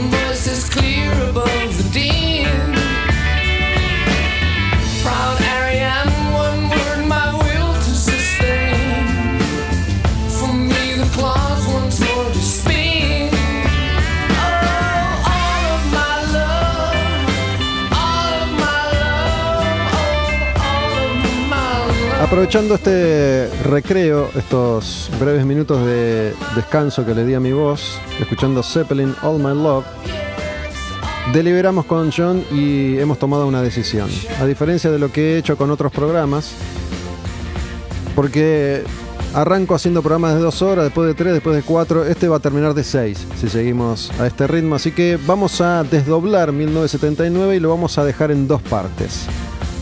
Todavía quedan algunas canciones más por escuchar, vamos a hacer un cierre y la próxima retomamos con una segunda parte de 1979. ¿Sí? Para ver cómo resulta hacerlo de esta manera, a ver qué nos parece y qué les parece.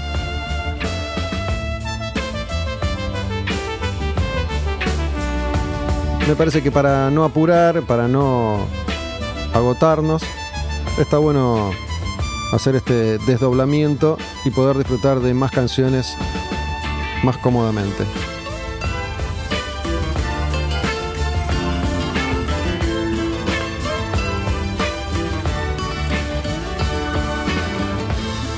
Recordando así, haciendo memoria, el primer programa de este estilo que grabé fue en 1994, ¿no? y ese me parece que es un año más homogéneo. Si bien hay variedad, había muchos artistas que ya habían quedado en el camino, mucho clásico que ya no existía, y era un año dominado por las bandas populares de la época.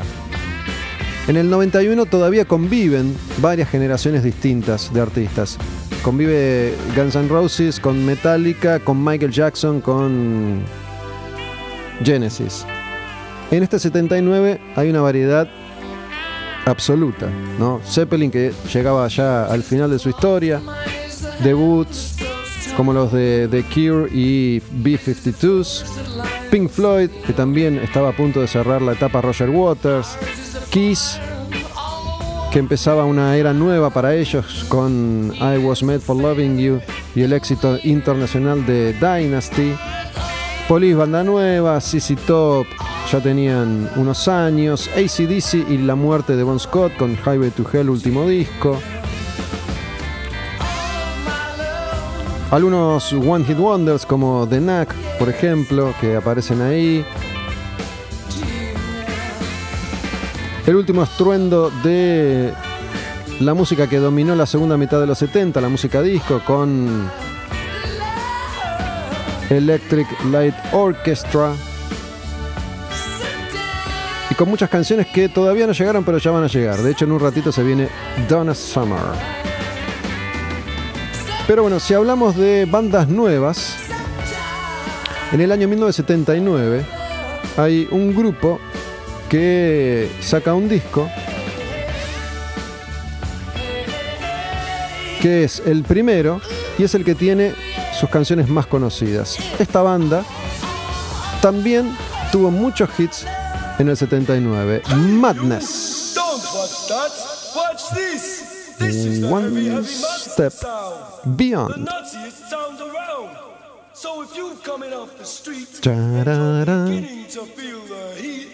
Well, listen, Buster, you better start to move your feet to the rockinest, rock steady beat of madness. One step beyond. Y así llegaba el ska a los primeros planos del mundo. Si bien había ya una tradición que había arrancado en Jamaica y se había trasladado hasta Inglaterra, no es hasta que estos pibitos ingleses blancos le dan un toque pop para hacer que el ska se conociera a nivel global y masivo en todo el mundo, incluyendo, incluyendo la Argentina. Con muchos pasajes instrumentales, el rocksteady, el reggae, el dub, el ska, todos géneros originado- originados en Jamaica. Y esta banda que iba a ser una especie de boom y furor con estas canciones, esta se llama One Step Beyond. Y brevemente iba a imponer la moda de los pantalones baggy y la cuestión cuadriculada en blanco y negro. En esa época creo yo que aparecen, me parece, las vans cuadriculadas. Las vans sin cordones. Si tenías esas zapatillas cuando yo era pendejo, eras el Diego en el 86. Hablando de las Pampero y las Adidas hace un rato largo ya. Si no tenías zapatillas importadas cuando yo era adolescente, eh, zapatillas que no había en Argentina, que solamente tenían los que las conseguían afuera, eras una lacra. Lo que sufríamos, lo que han sufrido todos los niños y los jóvenes de todos los tiempos con estas cuestiones de lo que tenés o no tenés, lo que podés comprar o no podés comprar. La que viene ahora es de Madness también. Night Boat to Cairo. El disco se llama One Step Beyond Madness. Y los videos, ¿no? El videoclip que ya era una herramienta importante. Y ellos que eran muchos y que tienen unos videos muy divertidos. Ese fenómeno ska iba a durar poco, pero iba a volver después. Con la aparición de los primeros Cadillacs. Y este sonido. En los 70 había música instrumental que podía ser hit.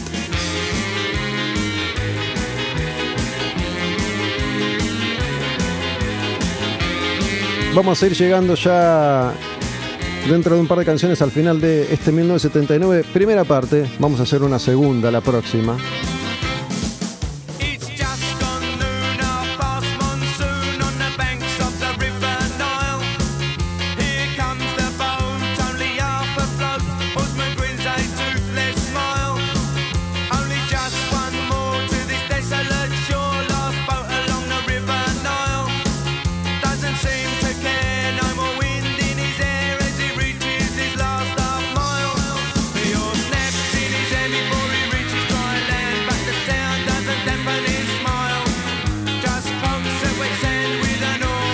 Madness deja una huella muy muy importante en muchos chicos argentinos que después se iban a formar bandas, no, no solo los Cadillacs.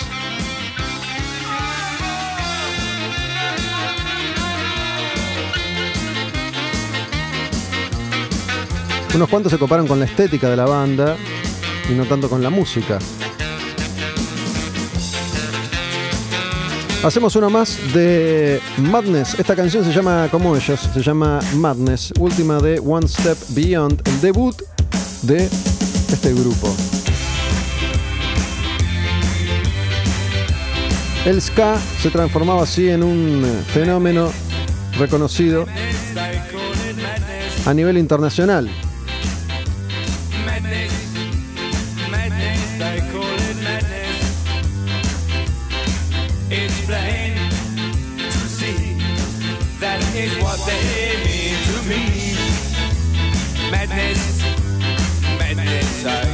Más allá de todos estos géneros que, como les decía, arrancaron en Jamaica, el rocksteady, el reggae, el reggae se convierte en la principal música de exportación jamaiquina. Pero los tipos inventaron unas cuantas cositas.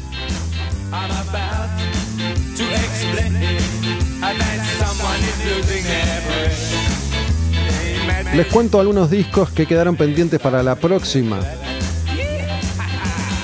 Off the Wall de Michael Jackson. Spirits Having Flown de Bee Gees. It's Alive en vivo de los Ramones. Motorhead, que en el 79 saca dos discos.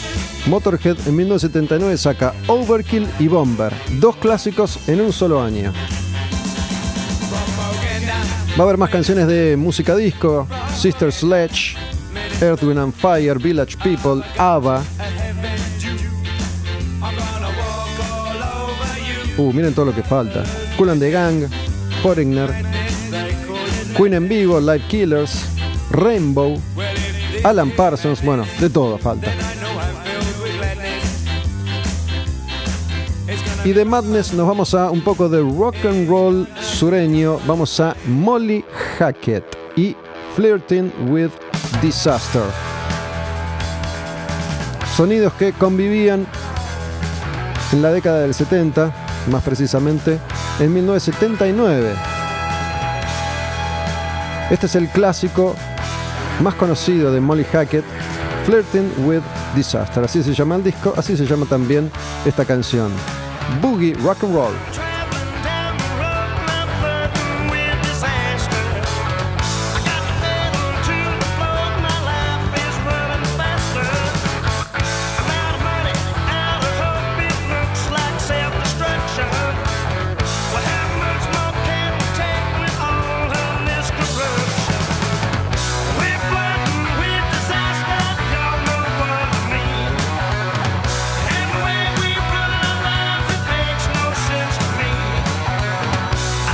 Un puñado de grupos que le dan forma a esto que se conoce como rock sureño. Leonard Skinner, Allman Brothers, Molly Hackett, Blackfoot, Black Oak, Arkansas, 38 Special. Montones de bandas muy interesantes. Esta es una de las más rockeras.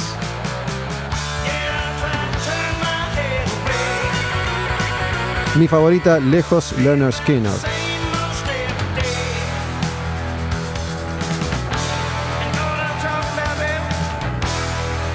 Y Molly Hackett que tenían un look del oeste, medio cowboy. Lo de rock sureño es porque es un sonido que se plasma en el sur de los Estados Unidos, ahí donde están muchos de los pueblos, pobladores, ciudades y estados más racistas, ahí donde se gestó el Ku Klux Klan, ahí donde hoy mismo sigue habiendo desastres a todo nivel, de donde provienen muchos de estos locos que aparecen con ametralladoras en el Congreso de los Estados Unidos, o en la Casa Blanca, o donde sea. Ojo con estos locos, ojo. No los tomemos solamente como unos locos que irrumpen armados hasta los dientes en espacios del gobierno de los Estados Unidos, porque eso se va a ir de las manos si lo dejamos pasar así como así. ¿Qué hay que hacer? No sé, a mí no me preguntes. Pero ojo, porque son muy peligrosos. Hacemos una más de Molly Hackett. Esta se llama Whiskey Man. Molly Hackett y el disco Flirting with Disaster, año 1979. Qué lindo repaso hemos hecho. Espero que hayan disfrutado este programa. Quemaron Patrullero, versión 2021. Y el año 1979. Pueden seguirnos en Spotify. Buscan Quemaron Patrullero, nos siguen.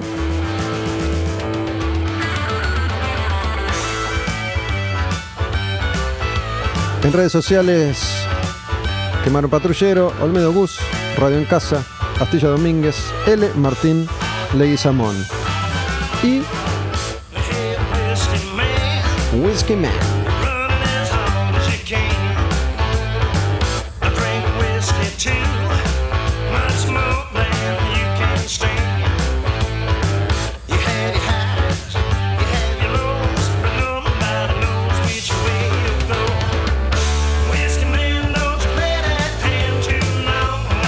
Este es el disco más importante en la historia de Molly Hackett.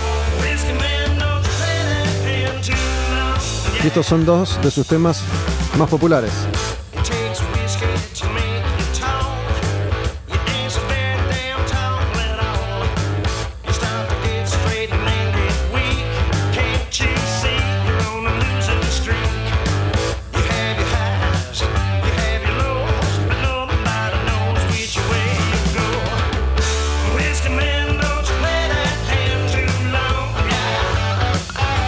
Porque me lo han dicho, que disfrutan mucho de este tipo de programas con tanta música y con algunas historias ahí. A mí también me encanta escuchar estas canciones, me encanta escucharlas acá en el estudio con auriculares, más enfrascado, concentrado, contando la que pinta y lo que viene, compartiendo historias de las bandas, de las canciones, de los discos, los artistas y también historias personales, que son historias con las que se pueden identificar, pueden compartir las suyas. Olmedo Bus, ahí me cuentan, quemaron patrullero. Suscríbanse, radioencasa.com, cliquen su mate, completan los datos y comienzan a formar más íntima, intrínsecamente de la comunidad Quemaron Patrullero.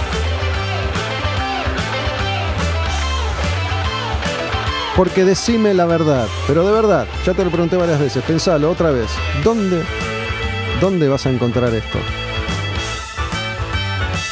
Si estás acá escuchando es porque te gusta y te interesa.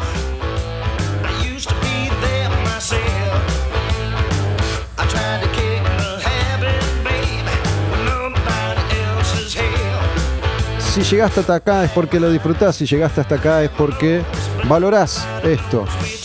Que no se hace de arriba, hay un, hay un trabajo, hay un esfuerzo, hay un conocimiento, hay cerebros puestos acá para generar estos contenidos.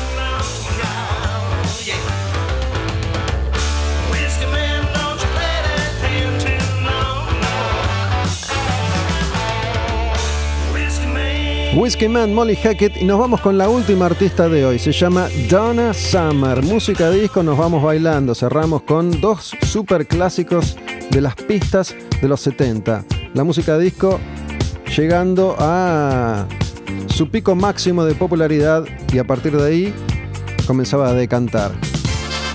Donna Summer saca en el año 1979 con Giorgio Moroder ahí poniendo su talento en la producción.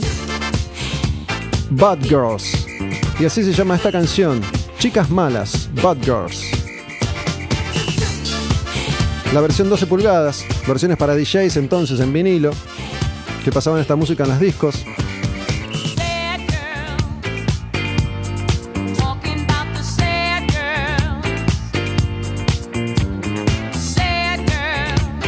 Año 1979. Me imagino cómo habrá celebrado Maradona cuando volvió de Japón con la Copa Mundial Juvenil 79. Cuando todavía eran amigos con Ramón Díaz, una enemistad que iba a durar para toda la vida, para siempre, a partir de ahí. compitiendo por quién era la mayor estrella de ese seleccionado juvenil. Me lo imagino al Diego muy muy jovencito yendo a todas las discos de moda de esa época. ¿Ya se la darían la pera en ese momento? ¿O todavía no?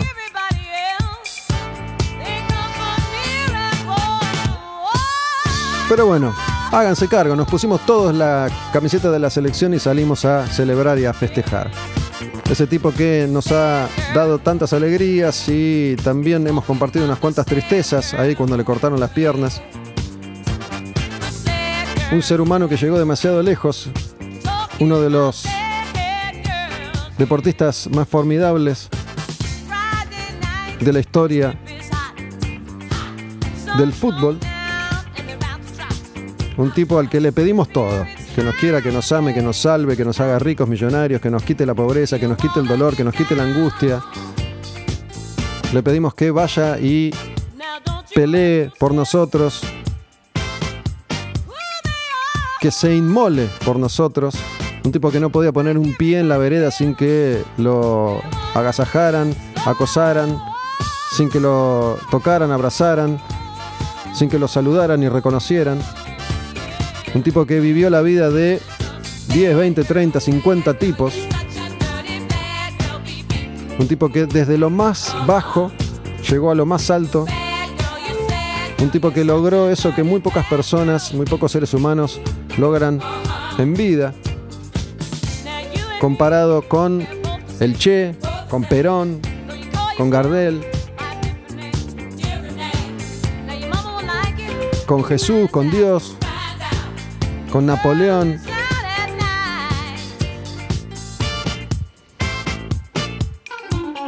Este programa va a estar subido antes del 21 de enero de este año 2021. Ese día, esa noche a las 21 horas, decidimos apostar por la numerología. El 21 del 1 del 21 a las 21.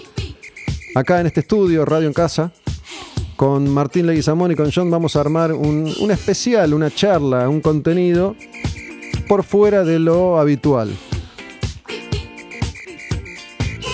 Si vieron el flyer, diseño de Aladro, Sebas Aladro, abrazo grande, Aladro Ilustraciones en Instagram.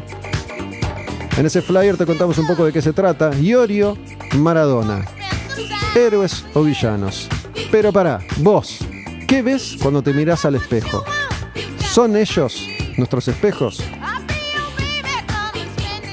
¿Nos vemos nosotros ahí, los argentinos? ¿O le pedimos todo a ellos y después no nos hacemos cargo de nada? Y cuando caen, los pisoteamos. ¿Cómo es? 21 de enero del 21 a las 21 horas. Gratis para suscriptores, todavía están a tiempo. Si están interesados en poder ver esto, que va a ser en vivo, streaming, audio y video. Gratis para suscriptores, para suscriptoras. Pueden suscribirse hasta esa fecha y participar, si quieren, verlo en vivo. Si están interesados, me escriben por DM a Olmedo Bus y les cuento más. Nos fuimos con esta última canción, el clásico de Donna Summer. Vuelvo a ese momento, a ese año 79, vuelvo a esas fiestas de niños y niñas que éramos entonces, bailando estas canciones de adultos y tomando contacto con la sensualidad y el erotismo por primera vez, con canciones como Hot Stuff de Donna Summer. Con esta canción vamos a cerrar por hoy. Volveremos con la segunda parte de 1979. Donna Summer.